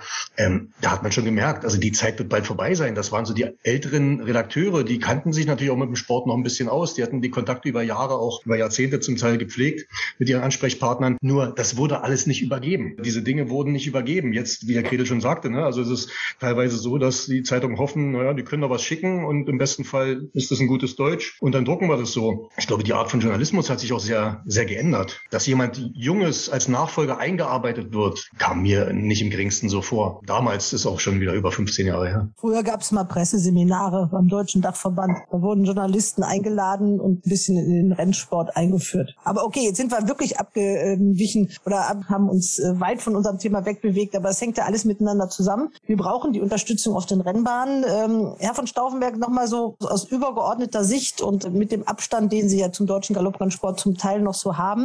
Wie hoffnungsfroh sind Sie denn, dass wir in zehn Jahren noch dastehen, wie Herr Schmuck das so gesagt hat, dass man die Talsohle überschritten hat und dass man noch dasteht, wo man jetzt ist? Also, dass ich Hoffnung habe, zeigt sich allein darin, dass ich meinen Pachtvertrag gerade um 15 Jahre verlängert habe. Von daher bin ich schon hoffnungsvoll, dass das Ganze weitergeht. Aber so wie Herr Grede gerade eben ja auch schon gesagt hat, ich glaube, es liegt eben halt tatsächlich irgendwo an uns selber, dass wir eben halt aktiv sind und eben halt der Presse eben halt auch irgendwo Munition liefern. Es gibt ja ein paar Leute, die permanent, wenn sie salopp gesagt irgendeinen Furz gelassen haben, eben halt eine Pressemitteilung an die einschlägigen Organe schicken. Und es gibt andere, die eben halt im Grunde genommen gar nicht vertreten sind, weil sie eben halt nicht jede Meldung sozusagen direkt in einen Verteiler schicken. Ja, also ich muss mich ich leider ja auch dazu zählen, dass ich jemand bin, der dann nicht großartig irgendwo die Werbetrommel rührt. Äh, zum Beispiel ist auf Galopp Online nicht einmal erwähnt worden, dass wir auch für über 100.000 Euro eine Studie gekauft haben. Es liegt ja irgendwo tatsächlich an einem selber, dass man immer die Presse entsprechend informiert. Ähm, wir haben jetzt zum dritten Mal, glaube ich, haben wir von der FN eben halt die Anfrage, die persönlichen Mitglieder, die immer so Touren organisieren, dass eben halt die zum dritten Mal jetzt auf unseren Betrieb kommen und sich eben halt über die Vollblutszucht entsprechend informieren. Und das sind natürlich irgendwo auch so Multiplikatoren, über die man eben halt immer wieder neue Leute ja ohne Mund-zu-Mund-Propaganda, sondern eben halt über das Erleben dessen, was wir machen, eben halt an, an unseren Sport eben halt ranführen können. Das ist ein Aufwand, eben halt so einen Tag zu organisieren, die Leute eben halt entsprechend zu unterhalten und so weiter und so fort. Und wenn eben halt von diesen 100 oder 150 Leuten, die eben halt an so einem Tag eben halt kommen, dann immer wieder ein, zwei, drei, vier, fünf hängen bleiben und eben in die Zucht investieren wollen oder eben halt an diesem Rennsport teilnehmen wollen, dann sind das eben halt die Möglichkeiten, die sich im Alltag für so Betriebe wie uns eben halt auch irgendwo bieten. Aber es liegt eben halt daran, dass man eine Eigeninitiative ergreifen muss, um eben halt das Standing des deutschen Rennsports eben halt wirklich wieder zu verbessern. Immerhin möchte ich mal was Positives sagen, obwohl auch wieder nur halb positiv. Die Webseite der Besitzervereinigung, die ja wirklich über Monate fast klinisch tot zu sein schien, ist etwas wiederbelebt worden. Es gibt wieder einen Newsbereich, der auch befüllt wird und ähm, man kann also auch über die Erfolge der deutschen Vollblutzucht dort wieder nachlesen. Immerhin. Aber es ist natürlich trotzdem so, dass es, ich glaube, wenn jemand da neu hinkommt, etwas unübersichtlich ist. Herr Kredel, beobachten Sie sowas? Gibt es da eigentlich auch mal Kritik aus eigenen Reihen und äh, man sagt, hier, liebe Besitzervereinigung, was macht ihr eigentlich? Es sind viele äh, Probleme, die schon angesprochen wurden, aber das Grundproblem kommt eigentlich immer wieder zurück, dass, sage ich mal, um eine Professionalisierung in allen Bereichen herbeizuführen, glaube ich, äh, die Rennvereine und auch äh, Deutscher Galopp, die müssen enger zusammenrücken. Dem muss klar sein, dass es um alles geht und solange das nicht jedem klar ist, jedem Vorstand von jedem Rennverein, wird es schwierig, gemeinsam in eine Richtung zu ziehen und auch die finanziellen Mittel irgendwo locker zu machen, um was in Gang zu setzen. Es sind halt äh, komplizierte Konstrukte, BGG, Besitzervereinigung, Deutscher Galopp, die schwierig unter einen Hut oder in eine Richtung zu bringen sind. Logischerweise sind die Interessen auch vielfältig und unterschiedlich, aber das ist für mich das Hauptproblem, was sich da darstellt. Deswegen machen wir immer nur eine Seitwärtsbewegung und nicht so richtig einen nach vorne. Das Gestüt Etzian hat eine funktionierende Webseite. Das Gestüt Etzian ist auch auf Social Media unterwegs. Sind Sie da selber oder macht das Ihre Frau? Also die Facebook-Seite machen der Marc und ich und äh, was gibt's noch? Ähm, Instagram. Instagram äh, macht äh, eine Bekannte von Marc. Es funktioniert, es läuft, das kann man ja auch abgeben, wenn man es nicht selber schafft. Aber trotzdem, und das finde ich eben so, dass einige große Gestüte, und da ist man doch schon auch selbst in der Bringe schuld, und ich sage nur den Namen Schlenderhahn oder Auenquelle, die sind überhaupt nicht online unterwegs. Na, Schlenderhahn jetzt auf Instagram. Durch den äh, Philipp Baron von Ulmer, durch den Jungen. Aber ähm, das ist natürlich gerade die Gestüte, die was zu verkaufen haben, die sind da selber nicht präsent. Können Sie jetzt nichts zu sagen, ne? Genau, schweigen wir einfach mal. Und ich glaube auch sogar, dass äh, Herr von Stauffenberg, dass Ihre Webseite, ich glaube, dass die allein aufgrund Ihres Namens bestimmt eine sehr gut besuchte ist, oder? Also ich kann mich über die Besucher nicht beklagen, ja, das ist tatsächlich so. Da kommen auch jede Menge Anfragen eben halt über die Webseite. Gut, ich bin jetzt auf Facebook, bin ich nicht aktiv oder ganz wenig nur aktiv. Ähm, ich mache relativ viel über Twitter. Ich muss sagen, mich interessieren generell Webseiten, deswegen ähm, schaue ich immer wieder regelmäßig auf den einschlägigen Webseiten, die den deutschen Galopprennsport ja repräsentieren, vorbei und muss immer wieder mit Erstaunen feststellen, eben halt, wie wenig wirklich dort aktualisiert wird und gemacht wird. Das ist sicherlich ein, ein massives Problem. Und ähm, ich meine, über die Seite der Besitzervereinigung oder sowas, da muss man ja auch immer erstmal draufkommen. Ja. Und wenn natürlich da keine Verbreitungsmultiplikatoren da sind, die eben halt irgendwo einen, einen Traffic dorthin leiten, dann ist kein Wunder, dass die Seite eben halt, wenn sie natürlich nicht ähm, regelmäßig frequentiert wird, dass sie dann eben halt auch nicht entsprechend abgedatet wird. Oder andersrum, ja, wenn sie natürlich nicht regelmäßig abgedatet wird und irgendwelche interessanten Neuigkeiten auf diesen Seiten eben halt verbreitet werden, dann ähm, sinkt natürlich die Besucherzahl. Das ist sicherlich eine Sache, die in enger Korrelation ist. Ich muss aber gleichzeitig sagen, dass zum Beispiel meine 20-jährige Tochter dem alten Knacker immer wieder vorwirft, dass er zu wenig auf Social Media macht. Also ist immer eine Frage der Perspektive. Ja. Trotzdem, der Verband hat ja zwei Jahre lang ziemlich viel investiert in Marketing. Jetzt ist das ganze Personal abgezogen und ja, leider ist, glaube ich, da auch eine Chance ein bisschen versäumt worden, was Nachhaltiges zu schaffen. Also ich denke mal, wir machen für diesen Moment Schluss. Wir könnten noch stundenlang weiterreden und wir werden das in anderer Runde und mit anderen Themen vielleicht auch noch mal tun. Ich bedanke mich bei allen, Herr Schmuck, ganz besonders bei Ihnen und ich glaube, wenn ich mal in der Gegend bin, gucke ich bei Ihnen mal vorbei. Interessiert mich sehr. So richtig handfest ein Mann, der wirklich mit Pferden lebt und das als Hobby mit viel Herzblut macht. Genauso Gunther Barth. Wir freuen uns immer auch. Wie geht das eigentlich, wenn man so eine Stecks äh, im Rennen laufen hatte, man muss das kommentieren.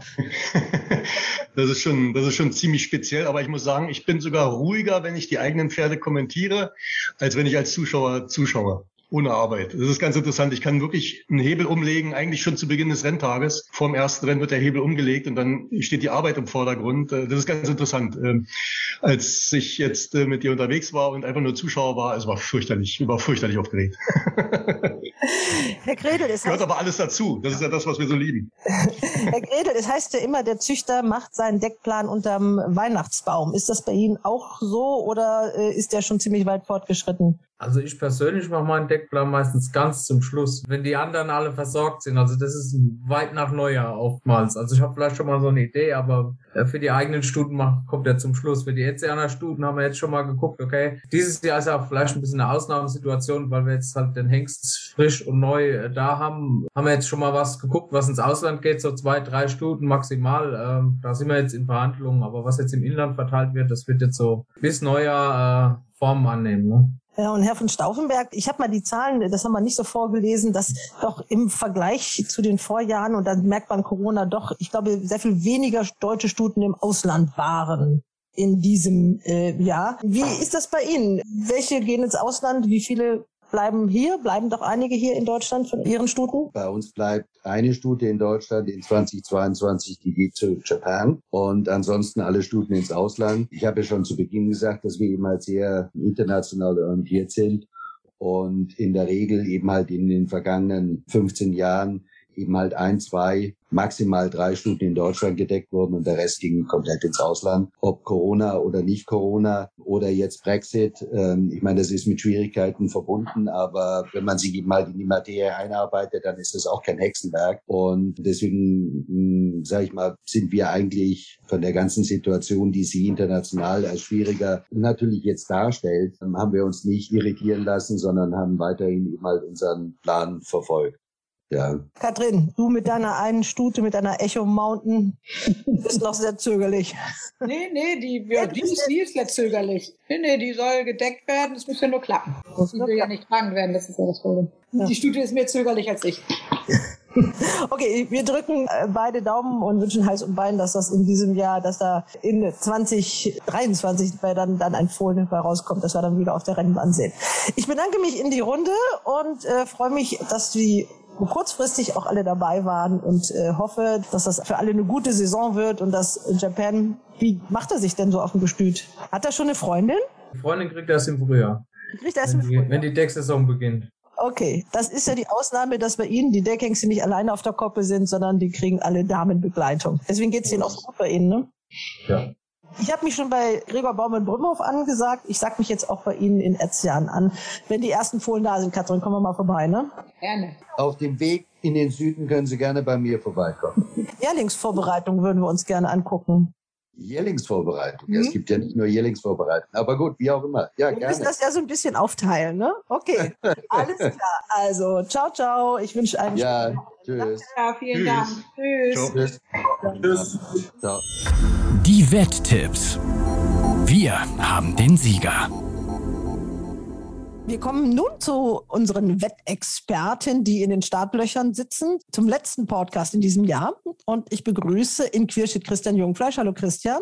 Hallo zusammen. In Brühl bei Köln Andreas Sauren. Hallo Andreas. Ja, hallo in die Runde. Und dann gehen wir noch ganz hoch in den Norden. Katrin Nack sitzt da. Hallo Katrin. Ja, hallo an alle. Man kann sagen, über eure Wetterei, also ihr macht das ja in Teams. Das waren ja in der letzten Woche eure Teamkollegen, die gewettet haben. Spannend ist es ja und immer noch knapp. Und Ronald hat so ein bisschen die Scharte wieder wettgemacht. Andreas, du hältst das nach. Komm, erzähl uns, was war das Wichtigste in der letzten Woche? Ja, das Wichtigste war, dass Ronald in Frankreich einen ganz schönen Sieger getroffen hat. Äh, Amilcar, der zahlte 7,6 auf Sieg, 2,0 auf Platz. Äh, damit hat Ronald auch insgesamt profitabel gearbeitet, 14,1 Punkte. Jimmy lag bei 5,07 Punkten und David leider nur bei 2,75. Dazu muss ich erwähnen, David hatte einen Nichtstarter gehabt. Wir haben die Regelung getroffen, wenn ein Nichtstarter bei unseren Tipps dabei ist, dann tritt an die Stelle der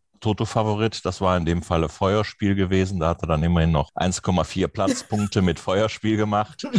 Ansonsten hatten wir außer Amerika nur Glory Vase als heißen Sieger in Hongkong gehabt für Quote 1,85. Also Ronald ganz gut getippt, die anderen eher durchwachsen. In der Gesamtwertung ist es ein ganz knappes Rennen ähm, nach wie vor. Insgesamt führt doch im Moment Jimmy zusammen mit Christian? Christian. Christian, genau. genau. Christian. Ich habe hier nur Abkürzungen stehen, muss gerade nachdenken. 52,73 Punkte, dann nur 0,7 Punkte zurück. Katrin und Ronald 52,08. Und mein Team zusammen mit David liegt dann knappe fünf Punkte dahinter, 47,57. Also wir liegen fünf Punkte zurück. Das ist ein Sieger, der 4,0 Sieg und 1,6 Platz steht. Also eine knappe äh, den, Länge. Den, den holen wir heute auf Ja, und äh, dann ist alles gut. Der Ehrgeiz ist äh, wach. Auch Christian hat sich eben noch die ganz heißen Tipps geholt für die Rennen in England. Da ist er ja nicht ganz so zu Hause, aber ihr nehmt das sehr, sehr ernst. Also das muss man wirklich feststellen. Christian, du fühlst dich gut gewappnet, ja? Ja, also bis jetzt noch am, am Sonntagmorgen sieht das vielleicht wieder anders aus. Aber im Moment fühle ich mich noch gut. Wir geben es zu. Wir suchen auch ein bisschen ein paar Alternativen zu Dortmund. Da machen wir drei Rennen, aber ihr sucht auch immer andere Rennen aus. Es gibt ja so ein bisschen Diskussionen um die Sandbahn. Wundern tut es einen nicht, weil schön anzusehen war es auch nicht. Katrin, du bist noch nie ein großer Fan dieser Sandbahnrennen in Dortmund gewesen. Hast du nie ein Geheimnis draus gemacht? Aber seit Sonntag wissen wir auch alle, warum. Ich habe natürlich auch ein Rennen oder zwei gesehen gesehen. Man muss ja auch wegen der Tipps natürlich, weil das äh, andere Team lebt ja bei mir im Haus hier. Das mussten wir ja gucken, aber ich bin da kein, ich kann das nicht anders sagen. Das ist nicht meine Welt. Selbst Andreas Sauren ist lieber golfen gegangen, als sich die Rennen weiter anzugucken. Ja, ich habe mich irgendwann nach dem dritten Rennen verabschiedet, ähm, habe mich auf die Rennen im späten Nachmittag in Deauville war es, glaube ich, auf der Sandbahn in Frankreich gefreut. Die habe ich bewettet, aber in Dortmund, das waren schon sehr extreme Verhältnisse, ein ganz schlechter Zustand. Die Rennen waren überhaupt nicht gut anzuschauen. Mitte gegenüber waren ja oft die Felder schon 100 Meter auseinandergezogen. Das ist zum Wetten sehr, sehr schwer und ich würde sehr, sehr begrüßen, wenn Dortmund Dortmund oder der gesamte deutsche Rennsport sich dazu entschließen würde, da mal eine vernünftige Sandbahn zu bauen. Wenn man sich in Frankreich oder in England anschaut, die dortlichen Kunstbahnen, das ist Polytrek oder, oder Fiebersand. Jetzt auch Tapete haben die ja jetzt auch, ne? Ja, Tapete haben sie jetzt neu gebaut in. Sussel, meine ich, ne? Sussel, genau. Ja, die sind alle sehr gut gelaufene Rennen, kann man vergleichen mit gutem Boden in Deutschland oder generell. Da gibt's auch kaum Kickback, da laufen bessere Pferde und ich sehe das eigentlich als Riesenchance für Dortmund an, über den Winter eine vernünftige Sandbahn zu bauen. Die Infrastruktur ist ja da, die Linienführung der Sandbahn, die ist fair, man hat Flutlicht, ähm, also man könnte da schön was machen, man muss ein bisschen Geld in die Hand nehmen, aber in der Prioritätenliste des deutschen Galopps würde ich das äh, ganz weit oben ansiedeln dann haben wir vernünftige Winterrennen, weil das, was am Sonntag da abgelaufen ist, na, das war nicht schön anzusehen. Ich bin dann lieber Golf spielen gegangen. Christian, das Problem ist ja unglaublich alt schon. Also das wurde vor einigen Jahren mal diskutiert. Jetzt ist es angestoßen worden, vielleicht auch ganz gut so. Du hast selber ja mal für die Sportwelt geschrieben und da war das schon Thema. Ja, ich kann mich noch erinnern, ich habe mal so eine Analyse gemacht, Favoriten, Versagerquote auf Sand und solche Dinge. Und wenn man das statistisch sich anschaut, das ist schon beachtenswert. da gibt es große Unterschiede und es wird schon lange diskutiert. Und wir müssen auch gar nicht nach Frankreich oder nach England schauen, weil unsere Nachbarn in Belgien, das ist ja nicht gerade eine Galoppernation, die haben eine Bahn, die ist gar nicht vergleichbar mit Dortmund. Also das sind beste Bedingungen und da laufen ja auch immer viele deutsche Pferde. Und ich denke, man hat ja auch so ein bisschen die Chance verpasst, vor einigen Jahren das mal in die Hand zu nehmen. Wir brauchen die Winterrennen, davon bin ich überzeugt, aber für mich sind die Grasbahnrennen auch keine Alternative, weil da sind die Bedingungen auch immer sehr, sehr schwierig und auch gerade für Wetten. Und man will immer gute Pferde sehen. Also welche gute Pferde laufen denn noch in Dortmund? Also das tut sich ja kaum einer mehr an. Man kann sich eigentlich nur blamieren und von daher spielt man besser einen Freitagabends Euro-Checkpot, da gibt es 72 Millionen, da sind die Chancen vielleicht größer, als auf der Dortmunder Sandbahn die Viererwette vernünftig zu treffen. Muss man ja leider so sagen. Also ich bin zwar immer ein Fan von Pferderennen, aber das ist im Moment, es wird ja immer schlimmer und kein Mensch macht was seit Jahren. Es wird gelesen, es wird gehört, da bin ich mir auch ziemlich sicher. Vielleicht kann man sich ja doch mal da überwinden, in den Keller zu gehen und von den vielleicht noch vorhandenen Racebets-Millionen äh, zwei zu nehmen, um die Bahn fit zu machen, so ungefähr ungefähr so viel würde es bekosten, habe ich mir mal so sagen lassen. In Frankreich wurden die Rennen doch erstaunlich hoch noch gewettet. Also dieses Amateurrennen wurde in der PMÜ gewettet. Da ist ein deutscher Rennverein normalerweise schon happy, wenn das mit einem Grupperennen so einen Umsatz gibt. 320.000 Euro in der PMÜ-Wette für das Rennen. Das ist schon ja, das viel, ist, Man ne? muss dazu sagen, da sind ja viele, die gehen morgens in diese Cafés, machen ein paar Tipps und gehen wieder raus. Die gucken sich die Rennen gar nicht an. Ist ja ähm, vielleicht auch, auch besser so, das, ne? Dass das auch kein gutes Bild für den deutschen Rennsport in Frankreich abgegeben hat an diejenigen, die sich die Rennen am Sonntag da angeschaut haben. Die RaceBets Podcast Winter Battle. Wer möchte denn durchstarten mit den Wetttipps? Ich würde mal sagen, Andreas macht das, ne? weil du hast ein bisschen was aufzuholen. Okay, wir fangen an. Wir gehen chronologisch vor. Wir haben uns ausgesucht ein Class 2 Rennen in Deauville. Das startet am Samstag um 12.05 Uhr. Dann sind wir Samstagnachmittag in Esket bei einem Grade 1 Rennen, Gruppe 1 Rennen über Hürden, das Longwalk Hürde. Das ist Samstagnachmittag. Ich glaube, habe die Uhrzeit gerade nicht hier, 15 Uhr irgendwas. Werden wir gleich gucken. nachholen, genau. wenn wir dran sind. Und dann haben wir uns drei Rennen in Dortmund auf der Sandbahn ausgesucht. Das ist. Die erwähnen wir dann, wenn wir soweit sind. Musst du jetzt okay. Genau, 3.25 Uhr in Ascot, das vierte Rennen auf der Karte. Ja, wir fangen an chronologisch mit Sandbahn in Chantilly. Zweites Rennen um 12.05 Uhr am Samstagmittag also. Ein Class 2 Rennen für dreijährige Pferde über 1600 Meter. Interessant, wir haben von zehn Startern immerhin auch drei deutsche Starter dabei. Klasse 2 vielleicht das noch zu erwähnen, das ist so etwas unter der Listenklasse. Es ist ein Altersgewichtsrennen, ausgeschrieben für Pferde, die kein Listen- und kein Grupperennen gewonnen haben und nicht zwei solcher Klasse 2 Rennen. Da laufen durchaus gute, sehr gute Pferde mit. Man muss so 85 bis 90 Kilo GAG zeigen, um so ein Rennen zu gewinnen. Und wenn ich mal mit meinem Tipp anfangen kann, ähm, ich habe mir in dem Rennen die Nummer eins Montbelcanto, ausgesucht. Der trägt zwar Höchstgewicht, 59 Kilo als einziger in dem ganzen Feld. Das liegt daran, dass er beim vorletzten Start ein solches Class 2 Rennen auf Sand gewonnen hat. Beim letzten Start war er Dritter gewesen auch in einem vergleichbaren Rennen. Das war allerdings viel stärker besetzt. Im gleichen Rennen war auch beispielsweise die Nummer 5, Watch Him, die war Vierter gewesen. Da habe ich keine Angst vor. Äh, da ist er wirklich bei gleichen Gewichtsverhältnissen relativ leicht äh, an dem vorbeigelaufen. Also Montbelcanto ist mein Tipp.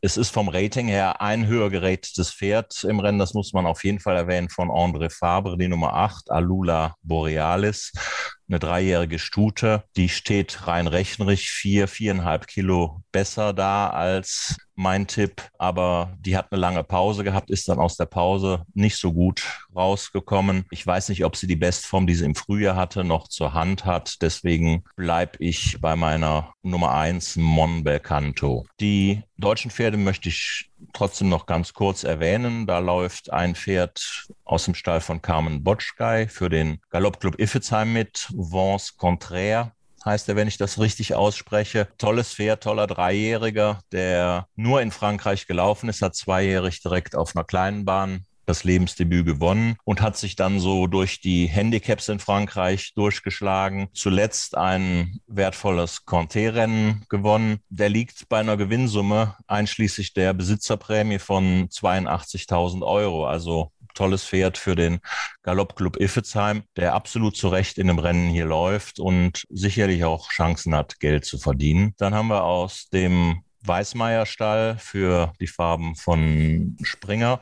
Justin Love, eine Stute, die hat sich auch in Deutschland schon ein paar Mal auf Listenebene versucht. Da hat man versucht, Black Type zu erreichen, ist nicht ganz gelungen. Vierter Platz in Hannover war mal die beste Platzierung auf Listenebene. Ist zuletzt auch in einem solchen Klasse 2 Rennen auf Sand Zweite gewesen. Die hat sicherlich auch Chancen, hier Geld zu verdienen. Für mich war das Rennen etwas schwächer besetzt als das Rennen, in dem mein Tipp Morbercanto gelaufen ist. Aber Geld verdienen kann die Stute in dem Rennen hier auch. Dann haben wir noch ein drittes deutsches Pferd von Frau Basig, Glaubclub Leipzig. Sandringham, der war beim Lebensdebüt für Mario Hofer in Training gewesen, ist in England in einem Bumper Race gelaufen, war dort Fünfter gewesen. Das war bis jetzt sein einziger Start. Da fehlt mir etwas die Fantasie, dass der sich so verbessert, äh, um hier eine Chance zu haben. Aber erwähnen sollte man ihn. Ich bleibe in diesem Rennen bei der Nummer 1, Montbelcanto. Das ist mein Tipp im Prix My Swallow in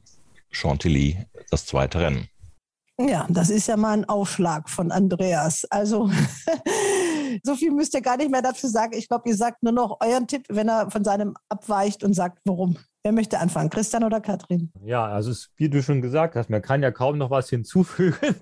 Der Andreas hat schon alles bis ins letzte Detail analysiert. Mein Tipp ist auch die Nummer 1, Montbel Canto, weil er ist einfach mega konstant auch. Das hat er vielleicht noch nicht so ganz erwähnt, aber das sage ich dann noch. Er hat in diesem Jahr bei jedem Start Geld verdient und das Rennen sieht nicht stärker aus als das Rennen, wo er gewonnen hat. Und daher denke ich, dass die Nummer 1 ist hier die solideste Wahl. Es gibt hier aber wenig Pferde, die gar keine Chance haben. Wenn ich noch kurz erwähnen möchte, weil der hat mir bei seinem letzten Start gutes Geld eingebracht, ist die Nummer drei Mandarin. Der hat in Marseille gewonnen, das war natürlich ein ganz anderer Gegner ist zuvor aber in einem Grupperennen gelaufen. Deswegen ist er mir auch aufgefallen. Der war gegen starke Gegner in einem Grupperennen, zwar nur Achter, aber nicht wirklich weit zurück und hat dann in Marseille mit seiner Trainerin im Sattel, die jetzt auch wieder im Sattel sitzt, zu guter Quote gewonnen. Aber hier sind natürlich ganz andere Gegner. Und Justin Love kann in meinen Augen hier auch in die Dreierwette laufen, weil war auf Bahnendistanz Zweiter. Aber ich will es den Andreas nicht wiederholen. Die Gegner waren da wohl schwächer.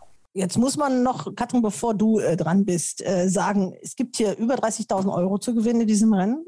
15.500 allein für den Sieger. Der vierte kriegt immer noch mehr als der Sieger in einem Rennen in Dortmund, 4.340 Euro. Und das höchst dotierte Rennen in Dortmund, ich weiß es jetzt gar nicht, der vierte auch noch 2.480 Euro. Und das ist der Grund, warum die deutschen Pferde nach Frankreich reisen und nicht nach Dortmund. Unabhängig davon, ich war ja auch bei Peter Schürgen im Stall jetzt, äh, das Porträt des designierten Champions. Noch ist das ja nicht offiziell, aber ist es natürlich. Markus Klug, hat er überhaupt Starter an diesem Wochenende? Oder hat das schon reingegeben? Nein, ich glaube, er hat keine Starter. Er hat keine Starter Dortmund, mehr. meinst du? Ja. ja, in Dortmund. Und wir hatten ja einen, der hat auf den Trainer Peter Schürgen gesetzt aus unserer Runde. Ihr erinnert euch? Beim Race Der Ronald bestimmt, oder? Der Ronald, der hatte Peter Ja, Schürgen. mit dem habe ich mal über Langzeitwetten telefoniert am vorgestern. Genau, aber äh, wie gesagt, das Porträt von Peter Schürgen, das ist dann äh, das Thema auch unseres äh, Podcastes im neuen Jahr, in 2022, unseres ersten Podcastes. Und Peter hat auch gesagt, ich habe gar keine Pferde für Dortmund. Aber äh, so ist es eben, deswegen müssen die deutschen Pferde nach Frankreich fahren. So, Katrin, jetzt bist du aber dran.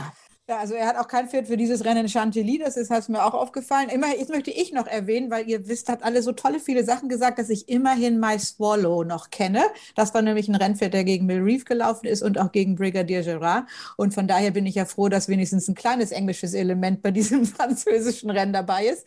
Ansonsten muss ich ganz ehrlich sagen, also wir sind ja ein Team, Ronald und ich, und ich kriege bestimmt Ärger, weil er hatte eigentlich sich auch die Nummer eins ausgegraben. Aber ich muss ganz ehrlich sagen, das ist mir jetzt zu blöd. Mir sind drei Pferde in diesem Rennen aufgefallen. Die Nummer eins Monbelcanto, die Nummer fünf Watch Him und natürlich die schon erwähnte Nummer acht Alula Boralis von ähm, Mr. Fabre. Das ist so ein bisschen Bauch. Ich persönlich glaube schon, dass Fabre da eine große Chance hat. Also die Nummer acht, das vierte kam eben aus einer kleinen Pause, hat einen Aufgalopp bekommen und sollte jetzt eigentlich für dieses Rennen richtig fit sein. Und mir ist halt auch aufgefallen, dass sie was in der Hand hat. Aber ich gehe mal, auch wenn Andreas gesagt hat, er hat keine Chance mit der Nummer 5, Watch Him. Und wenn ich das richtig gelesen habe, ich habe mich ein bisschen schwer getan, diese Form auf France Gallo zu lesen, ist er jetzt beim ersten Start für einen neuen Trainer. Vorhin hat er noch einen anderen Jockey im Sattel. Jetzt hat er Stefan Pasquier, wenn ich richtig gucke. Er hat sich auch schon mehrfach oder ein, zwei Mal mit Mon Belcanto gemessen, auch früher im Jahr schon mal. Gut, auf anderem Untergrund, das habe ich auch gesehen. Nichtsdestotrotz, glaube ich, habe ich mir ein, zwei Rennen von dem angeguckt. Ich finde, das ist ein gutes Pferd. Also sieht schick aus und ähm, einer, wo ich glaube, der gibt sich nicht ganz so viel mit Monberg Canto, kriegt diese zwei Kilo und vielleicht ist dieser Stallwechsel ja auch so ein kleiner Initiator und ich werfe einfach mal, wie wir Engländer sagen, the cat among the pigeons, die Katze zwischen die Tauben und suche ein anderes. So. Okay. Okay, Watch him äh, für Katrin, die Nummer 5 und äh, zweimal Monbelcanto für Christian und Andreas. Im Prix My Swallow in Chantilly das zweite Rennen am Samstag. Ja, weiter geht's mit den Rennen über die Hindernisse. Katrin, das ist dein Beritt. Ja, genau. Dann äh, geht es weiter in Ascot mit der Long Walk Hurdle. Ein äh, Grade 1 Rennen für die sogenannten Staying Hurdlers. Also das sind ja Pferde, die dann in Cheltenham in der Stayers Hurdle laufen. Also früher World Hurdle, jetzt wieder Stayers Hurdle. Drei Meilen und eine halbe Furlong. Die kann so manchmal das Zünglein an der Waage sein. Häufig sind diese Rennen halt über drei Furlong, aber hier haben wir noch eine halbe Länge drauf in Ascot. Ascot natürlich eine Rechtsrumbahn kennen wir ja alle aus der flachen. Hier ein Rennen, das über die Jahre natürlich die Großen der Großen in den Siegerlisten hatte. So jemand fehlt so ein ganz bisschen. Dieses Rennen ist schon mit acht Pferden recht spannend besetzt und äh, neun Pferden, Entschuldigung, neun Startern. Und ich mache es jetzt allerdings recht kurz. Also für mich kommen in diesem Rennen nur zwei Pferde in Frage, die Nummer 9 oder die Nummer 8, Time Hill, Philip Hobbs mit Tom O'Brien oder Thomas Darby. Und ich muss mich für Time Hill entscheiden. Das ist ein Pferd, von dem ich anfangs in seiner Karriere gedacht habe, er ist der neue Big Books und er ist der neue Superstar bei den Staying Hurdlern. Ganz so richtig hat er das äh, immer mal wieder nicht bewiesen, aber er ist eigentlich von der Klasse her, sollte er das beste Pferd in diesem Rennen sein, ist er auch vom Rating her. Und er muss zurückkommen von einer sehr unerklärlichen und einem sehr, sehr schwachen Laufen in äh, Frankreich zuletzt. Aber ich denke mal, die hat, hat ihm die die Reise nicht gepasst, was auch immer. Philipp Hobbs, vernünftiger Form. Das Pferd war letztes Jahr in diesem Rennen weiter zu Paisley Park auf ganz, ganz schwerem Boden. Ich hoffe, wenn ich richtig gelesen habe, dass der Boden in diesem Jahr nicht ganz so, ganz so schlimm ist und es ist auch kein Regen angesagt, wenn ich die richtige Wetterseite angeguckt habe und deswegen muss ich Time Hill treu bleiben. Time Hill für Katrin. Christian, jetzt bist du dran. Es gab geheimnisvolle Telefonate Oh, zu ich- Beginn unserer Aufzeichnung, Okay. die du uns nicht verraten hast. Du hast den Ton stumm gestellt, aber jetzt werden wir es ja. Hören. Oder Nein, bist ich du am Ende? Nein, nein, es gibt da nichts Großes.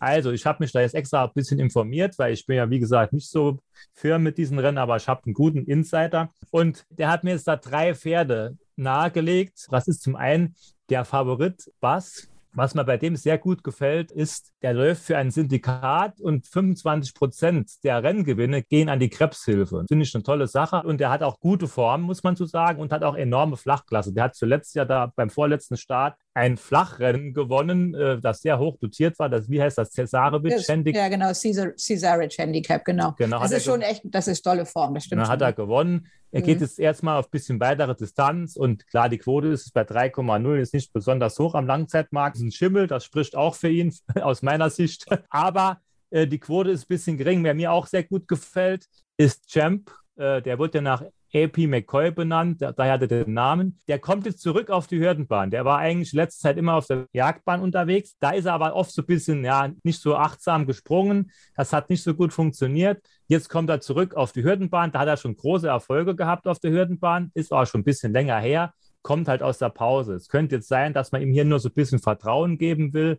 Und er ist auch nur die zweite Farbe im Henderson Stall, aber die Quote ist mit 7,5, finde ich sehr interessant. Und auch der Thomas Darby ist ein Pferd, der ist so gut wie noch nie aktuell und ist für mich mit einer Quote von 10,0 eine interessante Wette. So, ich entscheide mich jetzt, weil der Name mir so gut gefällt, für Champ. Ich finde das einfach klasse und ich hoffe mal einfach, dass der schon direkt in Form ist und das nicht irgendwie als Aufgalopp nutzt. Andreas, jetzt bin ich gespannt, wen du dir ausgesucht hast. Okay, ja, ich habe ein Pferd, da haben wir bis jetzt noch kein Wort drüber verloren. Ähm, also klar, Bass und Time Hill, das sind die beiden Favoriten, das zeigt auch der Wettmarkt. Bass 3,0, Time Hill 3,75. Bei beiden habe ich so ein bisschen Vorbehalte. Time Hill, da hat mir die letzte Form in Frankreich nicht gefallen. Das ist ein Pferd, was ich für relativ kurze Quote dann nicht wetten möchte, obwohl es, da stimme ich mit Katrin voll überein, äh, von der Klasse her das beste Pferd ist, wenn er die Bestform zur Hand hat, dann wird er sehr wahrscheinlich das Rennen gewinnen. Dieser Bass, ähm, das ist so ein Aufsteiger, der aber noch ein Stück sich steigern muss. Das kann man ihm durchaus zutrauen. Das zweite Fragezeichen ist die Distanz. Er ist immer ja 1000 Meter kürzer gelaufen bis jetzt bei den Starts. Vom Anschein her, er kam immer mit Speed zum Schluss. Man kann es ihm zutrauen, aber man weiß es nicht. Also es sind mir für kurze Quoten zwei zu riskant. Ich habe mich für den dritten Favoriten Ronald Pump entschieden, ein irisches Pferd. Der ist gut aus der Sommerpause gekommen, hat in Ferryhouse in einem Grade 1 Rennen war er Zweiter gewesen zu Honeysuckle, eine Stute, die bis jetzt ungeschlagen ist. Also da kann man gegen verlieren. Er hat eine gute Form im Frühjahr 2020 in Cheltenham im Stayers Hurdle. Dort war er Zweiter gewesen. Er ist kein absoluter Siegertyp, hat lange nicht mehr gewonnen. Ich glaube im November 2019, also vor gut zwei Jahren das letzte Mal. Aber ist das Pferd, was sicher stehen kann, was mit guter Form an den Start kommt. Und wir wetten ja die Pferde fiktiv Each Way und äh, als Each Way Wette für Quote 6,5, 2,1 aktuell ist mir das eine gute Wette, weil wie gesagt, bei den Favoriten habe ich bei beiden leichte Vorbehalte. Drei Experten oder Expertinnen, drei Meinungen. Time Hill, das ist die Wahl von Katrin. Champ, das ist die Wahl von Christian und Ronald Pump, das ist das Pferd, das sich Andreas ausgesucht hat. Jetzt kommen wir äh, nach Dortmund und da sind es drei Rennen, die ihr euch von den Sechsen ausgesucht habt. Christian, da fängst du jetzt mal an, bitte. So, es geht los mit dem dritten Rennen. Das ist für Dreijährige auf der Sandbahn sieglose Pferde. 1950 Meter, 13 Starter kommen da zusammen. Und da sind die Leistungsunterschiede teilweise riesig, muss man dazu sagen. Obwohl man natürlich oft auch in den letzten Wochen gesehen hat, dass das auf Sand nicht immer so ganz gilt. Da laufen plötzlich ganz krumme nach vorne, wie zum Beispiel Nummer 1. Die hat ein GAG von 48 auf der Grasbahn, ist da vor ein paar Wochen auf Sand plötzlich auf den zweiten Platz gelaufen als große Überraschung. Aber ich glaube, das wird er nicht wiederholen. Aber es sind auch große Ställe sogar vertreten. Superrich sattelt See the Snow, die Nummer 6, die auf Gras schon öfter platziert war, zuletzt auch in Frankreich gut gelaufen ist. Ja, also es gibt da schon einige Möglichkeiten. Ich habe nach langem Überlegen meinen Tipp von vor zwei Wochen wieder zurückgeholt. Das ist die Nummer 10, Sariga aus dem Blumenstall. Die war zuletzt in einem Handicap Mühlern Vierte, war dabei schon weit zurück, aber die Abstände waren auch auf diesem schweren Grasboden, waren halt auch groß, aber waren Ausgleich 3. Hier ist es im Schnitt wieder deutlich einfacher. Sie war zwar zuletzt auch hinter See the Snow, steht aber fünf Kilo besser als damals. Dann ist natürlich die Spekulation, ob das Pferd jetzt im Sand kleben bleibt oder vorwärts kommt. Das werden wir am Sonntag dann sehen. Aber ich gehe hier mit der Nummer 10 Sariga und klar, See the Snow, die Nummer 6 ist sicherlich ein Gegner auch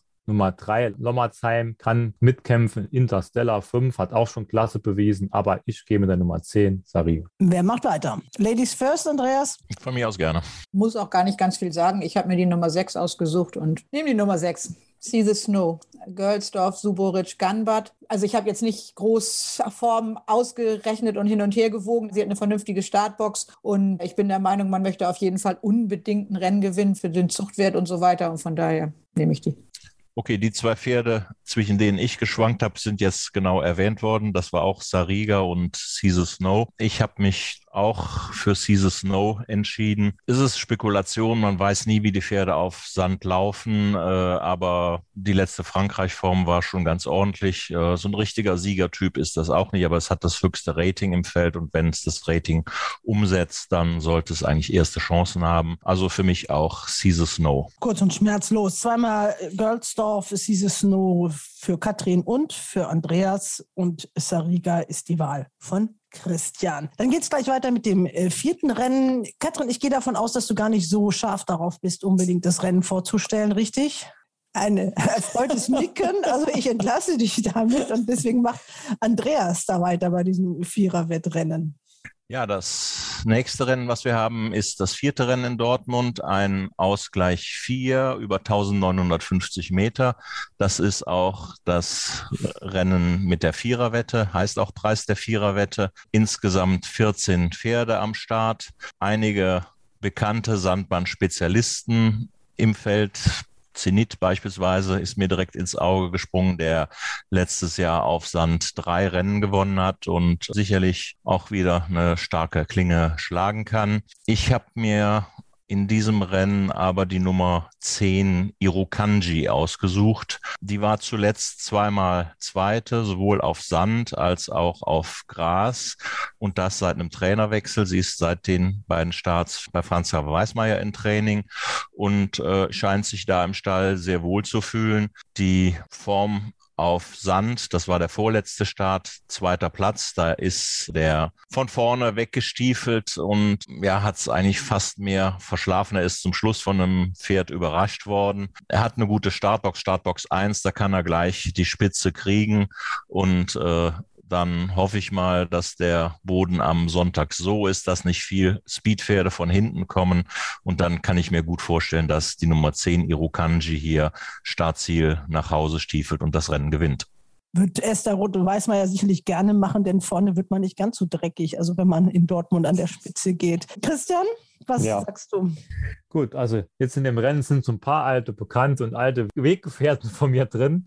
Einen hat Andreas schon erwähnt, das ist der Zenit. Aber bei den letzten Starts hatte ich so ein bisschen das Gefühl, der ist über dem Zenit hinaus, muss ich ehrlich sein. Er war schon sehr, sehr fleißig in dem letzten Jahr und dann auch über Hindernisse angetreten und so weiter und so fort. Aber natürlich, wahrscheinlich kann er doppen. Wir wissen es nicht genau, wie es am Sonntag aussieht, aber man muss ihn mitnehmen. Mir ist noch ins Auge gestoßen die Nummer eins, Hello Moto, auch ein Pferd, das ich gerne verfolge Erfolge, weil er in meinen Augen sehr zuverlässig ist. Er ist aber seinem letzten Start auf Sand auch nicht so besonders toll gelaufen. Doch sind heute die Gegner deutlich schwächer. Also letztes Mal ist er gegen Verlan gelaufen, der ja auch wieder überlegen gewonnen hat am Sonntag. Aber das ist hier schon ein bisschen was anderes. Hier sind einige Pferde mit dabei, die gar keine Form haben. Amina Matoni ist in Dortmund auch gut zu wetten. Also da ist das bei den großen Abständen, da macht das oft viel aus, die Kilos. Und da wird auch taktisch wird da ein bisschen anders vorgegangen als auf Gras. Deswegen bleibe ich bei der Nummer 1 Hello Moto.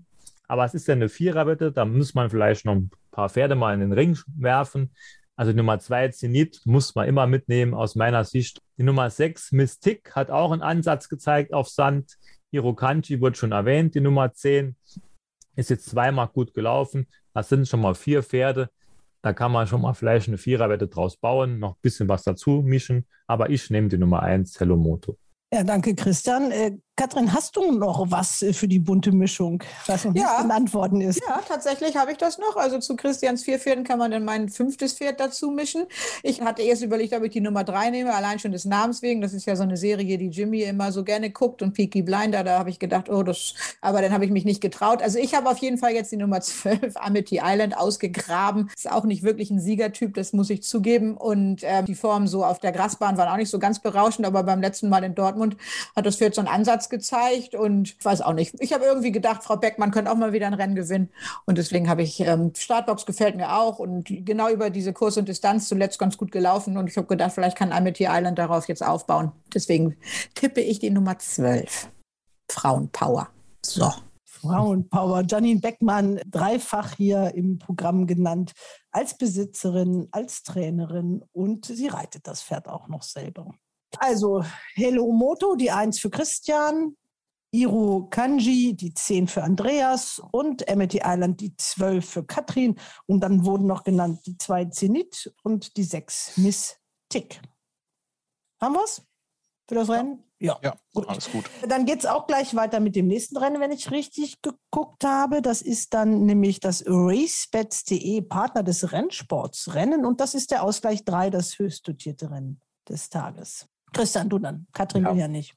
Also Ausgleich 3, 1200 Meter, acht Pferde laufen. Und da laufen auch einige Sandbahnexperten, die wir im Winter oft in Dortmund sehen und die teilweise auch auf Sand deutlich höhere GAG Marken haben als auf Gras, zum Beispiel Highly Favored oder Latino, die stehen auf Sand deutlich höher als auf Gras. Die sind hier im Einsatz und auch Marciana, die läuft im Winter in Dortmund ständig, ist sie im Einsatz, läuft oft nach vorne. Mark of Excellence sind auch solche Pferde.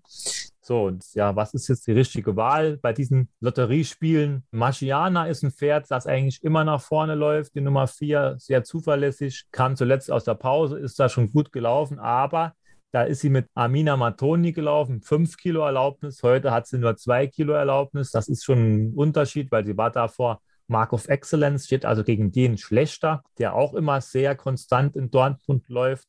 Aber mir war das ein bisschen zu langweilig, jetzt hier die altbekannten Sandbahnexperten zu nehmen, die Nummer 4 oder 5.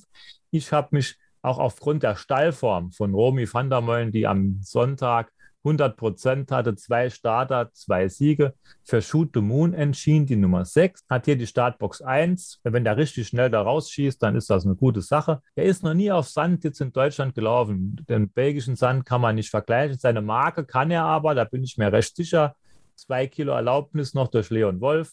Deswegen probiere ich es mit der Nummer 6. Shoot the Moon für Christian. Andreas. Ja, Shoot the Moon habe ich absoluten Respekt vor. Stahlform hervorragend. Letzte Woche zwei Sieger auf Sand. Auch ein Pferd, wo ich glaube, der ist sicherlich gut genug, so ein Rennen zu gewinnen. Ich bin trotzdem dann irgendwo bei den drei Spezialisten stehen geblieben. Das ist Latino, Marciano, Mark of Excellence, die in der letzten Saison alle Rennen auf Sand gewonnen haben, zum Teil mehrfach. Ich glaube, Latino, Marciano haben jeweils drei Rennen letztes Jahr gewonnen. Letzte Woche war Marciana vor Mark of Excellence. Die Gewichtsverhältnisse haben sich etwas geändert, hat Christian erwähnt. Ich habe mir vor allen Dingen eine Form herausgesucht, die ist ziemlich genau ein Jahr her. Da hat Latino gewonnen, zweite war Marciano und dritte Mark of Excellence gewesen. Aber dieser Mark of Excellence hatte damals fünf Kilo mehr getragen als Latino und acht Kilo mehr als Masciano. Und wenn ich mir die Gewichtsverhältnisse heute anschaue, heute trägt Latino sechseinhalb Kilo mehr, Masciano trägt das gleiche Gewicht wie Mark of Excellence. Insofern ähm, hoffe ich mal, dass Mark of Excellence äh, die Form gegen Masciano von letzter Woche rumdrehen kann. Für Masciano ist es auch der berühmte zweite Start nach der Pause. Mark of Excellence ist eigentlich mit der Marke mal wieder fällig auf Sprintdistanzen. Startbox 5 ist okay. Insofern aufgrund dieser Form im Dezember letzten Jahres, äh, da steht einfach Mark of Excellence diesmal sehr, sehr günstig im Rennen. Tippe ich die Nummer 5, Mark of Excellence. Katrin,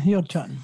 Ja, ich habe mir auch die oberen Pferde ein bisschen genauer angeguckt und dann war ich kurz bei Shoot the Moon, aber dann habe ich gedacht, ich frage doch einfach mal meine Freundin Erika, ob sie vorhat, das Rennen zu gewinnen. Und sie hat gesagt, sie hat vor, das Rennen zu gewinnen. Und deswegen denke ich mal, wenn Erika das einfach so zu mir sagt, ich habe sie dann auch wegen der Startbox gefragt, da war ich äh, ein bisschen skeptisch, weil natürlich acht finde ich einfach nicht so günstig, aber sie sagt, sie hätte die Startbox beantragt, damit es äh, dazu keinerlei größeren Zwischenfällen kommt. Und sie ist ganz hoffnungsvoll und deswegen tippe ich Wild Ballerina. Ja, das sind die jetzt mal wieder still ne? und denken, Von, aus, direkter, aus direkter Quelle. Total bescheuert, die Nackter in Hamburg. Wahrscheinlich äh, kriegst du gleich einen Anruf von Ronald. Hast du das mit ihm abgesprochen? Da habe ich mit ihm abgesprochen, ja, ja. Okay, also machen wir das nach der Reihenfolge der Startnummern. Mark of Excellence, die Nummer 5 ist die Wahl von Andreas. Die Nummer 6, Shoot the Moon, ist Christian ans Herz gewachsen und Katrin macht das ganz mutig und geht mit der wilden Ballerina aus Krefeld von Erika Meder. Das ist also das letzte Rennen in Dortmund, was ihr gewettet habt. Und dann gibt es ja noch diese schicke neue Rubrik, die wir haben. Und jetzt das Ding der Woche. Genau, das Ding der Woche. Katrin, da würde ich mir vorschlagen, du fängst an. Wie alle wissen, ist ja der Hindernissport mein Metier, in dem wir uns sehr wohlfühlen. Da haben wir bisher leider nicht so gute Tipps herausgebracht. Letzte Woche hatte ich mich auch mit Ronald abgestimmt. Der ist ja gut gelaufen, The Wolf, bis er diesen einen sehr, sehr schweren Fehler gemacht hat. Ich habe jetzt natürlich nicht angefangen, in Dortmund oder womöglich in Frankreich was zu finden, weil ich mich da einfach nicht auskenne und ähm, habe deswegen natürlich wieder einen Hindernispferd, bei dem ich hoffen muss, dass er endlich mal vernünftig springt. Und der läuft auch in Ascot am Samstag. Und zwar läuft er in dem zweiten Rennen in der Graduation Chase, 2.15 Uhr deutsche Zeit. Und da ist es die Nummer, warte, warte, warte, er hängt sich hier gerade auf bei mir, da ist er. Die Nummer 4, Pencil Full of Lead. Das ist im Übrigen ein lustiger Name. Das heißt natürlich wörtlich übersetzt ein Bleistift voller Blei. Ist aber natürlich eine Umschreibung für was anderes. Ein bisschen mit so Augenzwinkern zu den Männern. Ne? Also was sich, welcher Bleistift da das Blei hat.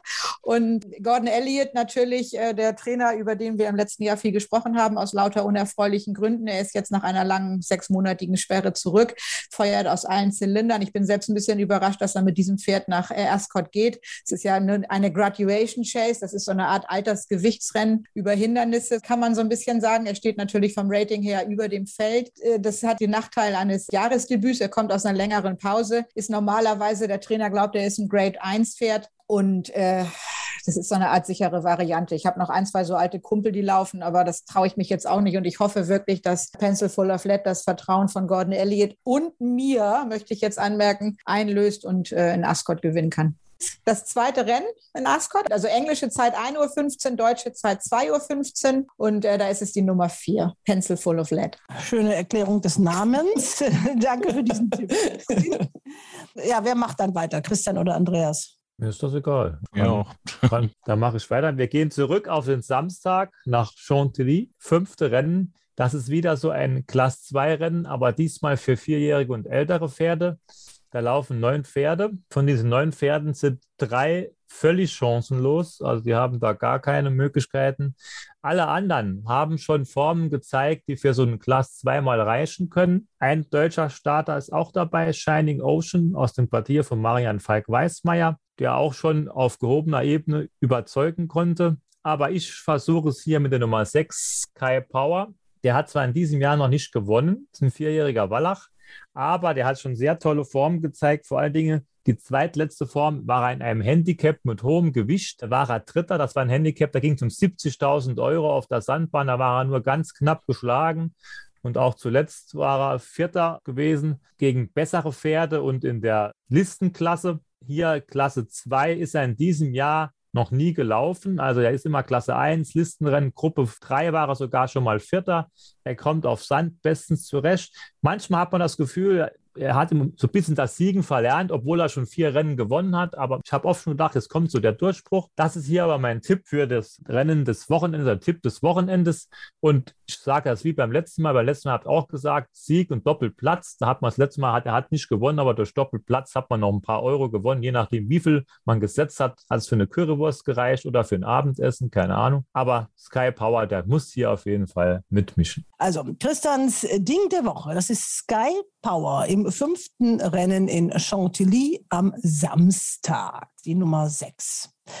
Andreas, geht es bei dir auch über die Hindernisse oder bleibst du auch in Frankreich? Ich bleibe auch in Frankreich in Chantilly auf der Sandbahn. Ich hatte ja vor drei Wochen war es gewesen, eine ganz gute zweijährige Siegerin rausgesucht und äh, deswegen versuche ich mich nochmal an einem zweijährigen sieglosen Rennen für die Stuten. Das ist in Chantilly das achte Rennen. Um 15.32 Uhr wird das gelaufen. Prix du Jardin de Cascade. Da ist mir direkt ein Pferd ins Auge gesprungen. Zufällig auch die gleichen Rennfarben wie meine damalige Siegerin Jusa. Das ist die Nummer eins, Subaia. Al-Shagab Racing, also die Farben unter anderem von Träf, die ja den Arc mehrfach gewonnen hat. Die Stute ist bis jetzt dreimal gelaufen. Zweite, zweite, dritte die Formen. Sieht erstmal vielleicht nach ein bisschen rückläufig der Form aus und nach einem Nicht-Siegertyp. Aber wenn man sich die Form genauer anschaut, beim ersten Start war sie nur von Raclette geschlagen. Eine Stute, die bei Fabre in Training ist. Da wird man, da bin ich überzeugt von nächste Saison noch sehr, sehr viel von hören. Für mich ein ganz heißer Kandidat für die Klassiker in Frankreich. Das damals drittplatzierte Pferd ist mittlerweile auch schon Gruppe platziert gelaufen. Beim zweiten Start war sie zweite gewesen, bisschen unglücklich. Da war sie lange an der Innenseite eingekesselt, kam erst spät frei. Sonst hätte sie wahrscheinlich diesen zweiten Start schon gewonnen. Der letzte Start war die schwächste Form, zugegebenermaßen Dritter gewesen als heiße Favoritin. Hat sie ein bisschen enttäuscht, aber das war auf knietiefer Bahn und man hat so an ihrer Galoppade gesehen, dass sie sich da auf dem Boden nicht wohlfühlt. Insofern verzeihe ich diese Form. Sand Landbahn ist eher vergleichbar mit guter, schnellen Boden. Und da finde ich in dem Rennen keinen so richtigen Gegner für die Nummer eins Subaia. Das ist für mich das Ding der Woche. Wahrscheinlich wird sie relativ kurz abgehen, aber ich finde, das Pferd kann man auch für kurze Quote wetten. Also der Tipp von Andreas für dieses achte Rennen in Chantilly, das ist die Nummer eins Subaia, das Ding der Woche.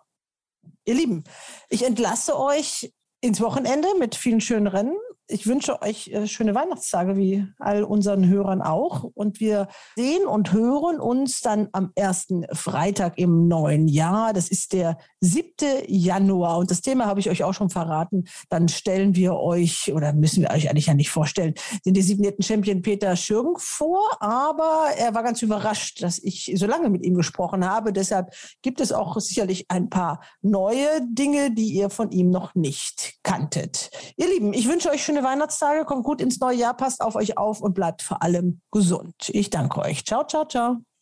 Ja, frohe ciao, Weihnachten an alle Weihnachten, und danke. Guter tschüss, Rutsch. Ja, auch so. Frohe Weihnachten, guten Rutsch und bis nächstes Jahr. Und das war's leider schon wieder für heute. Wir wünschen Ihnen geruhsame Festtage. Bis nächste Woche.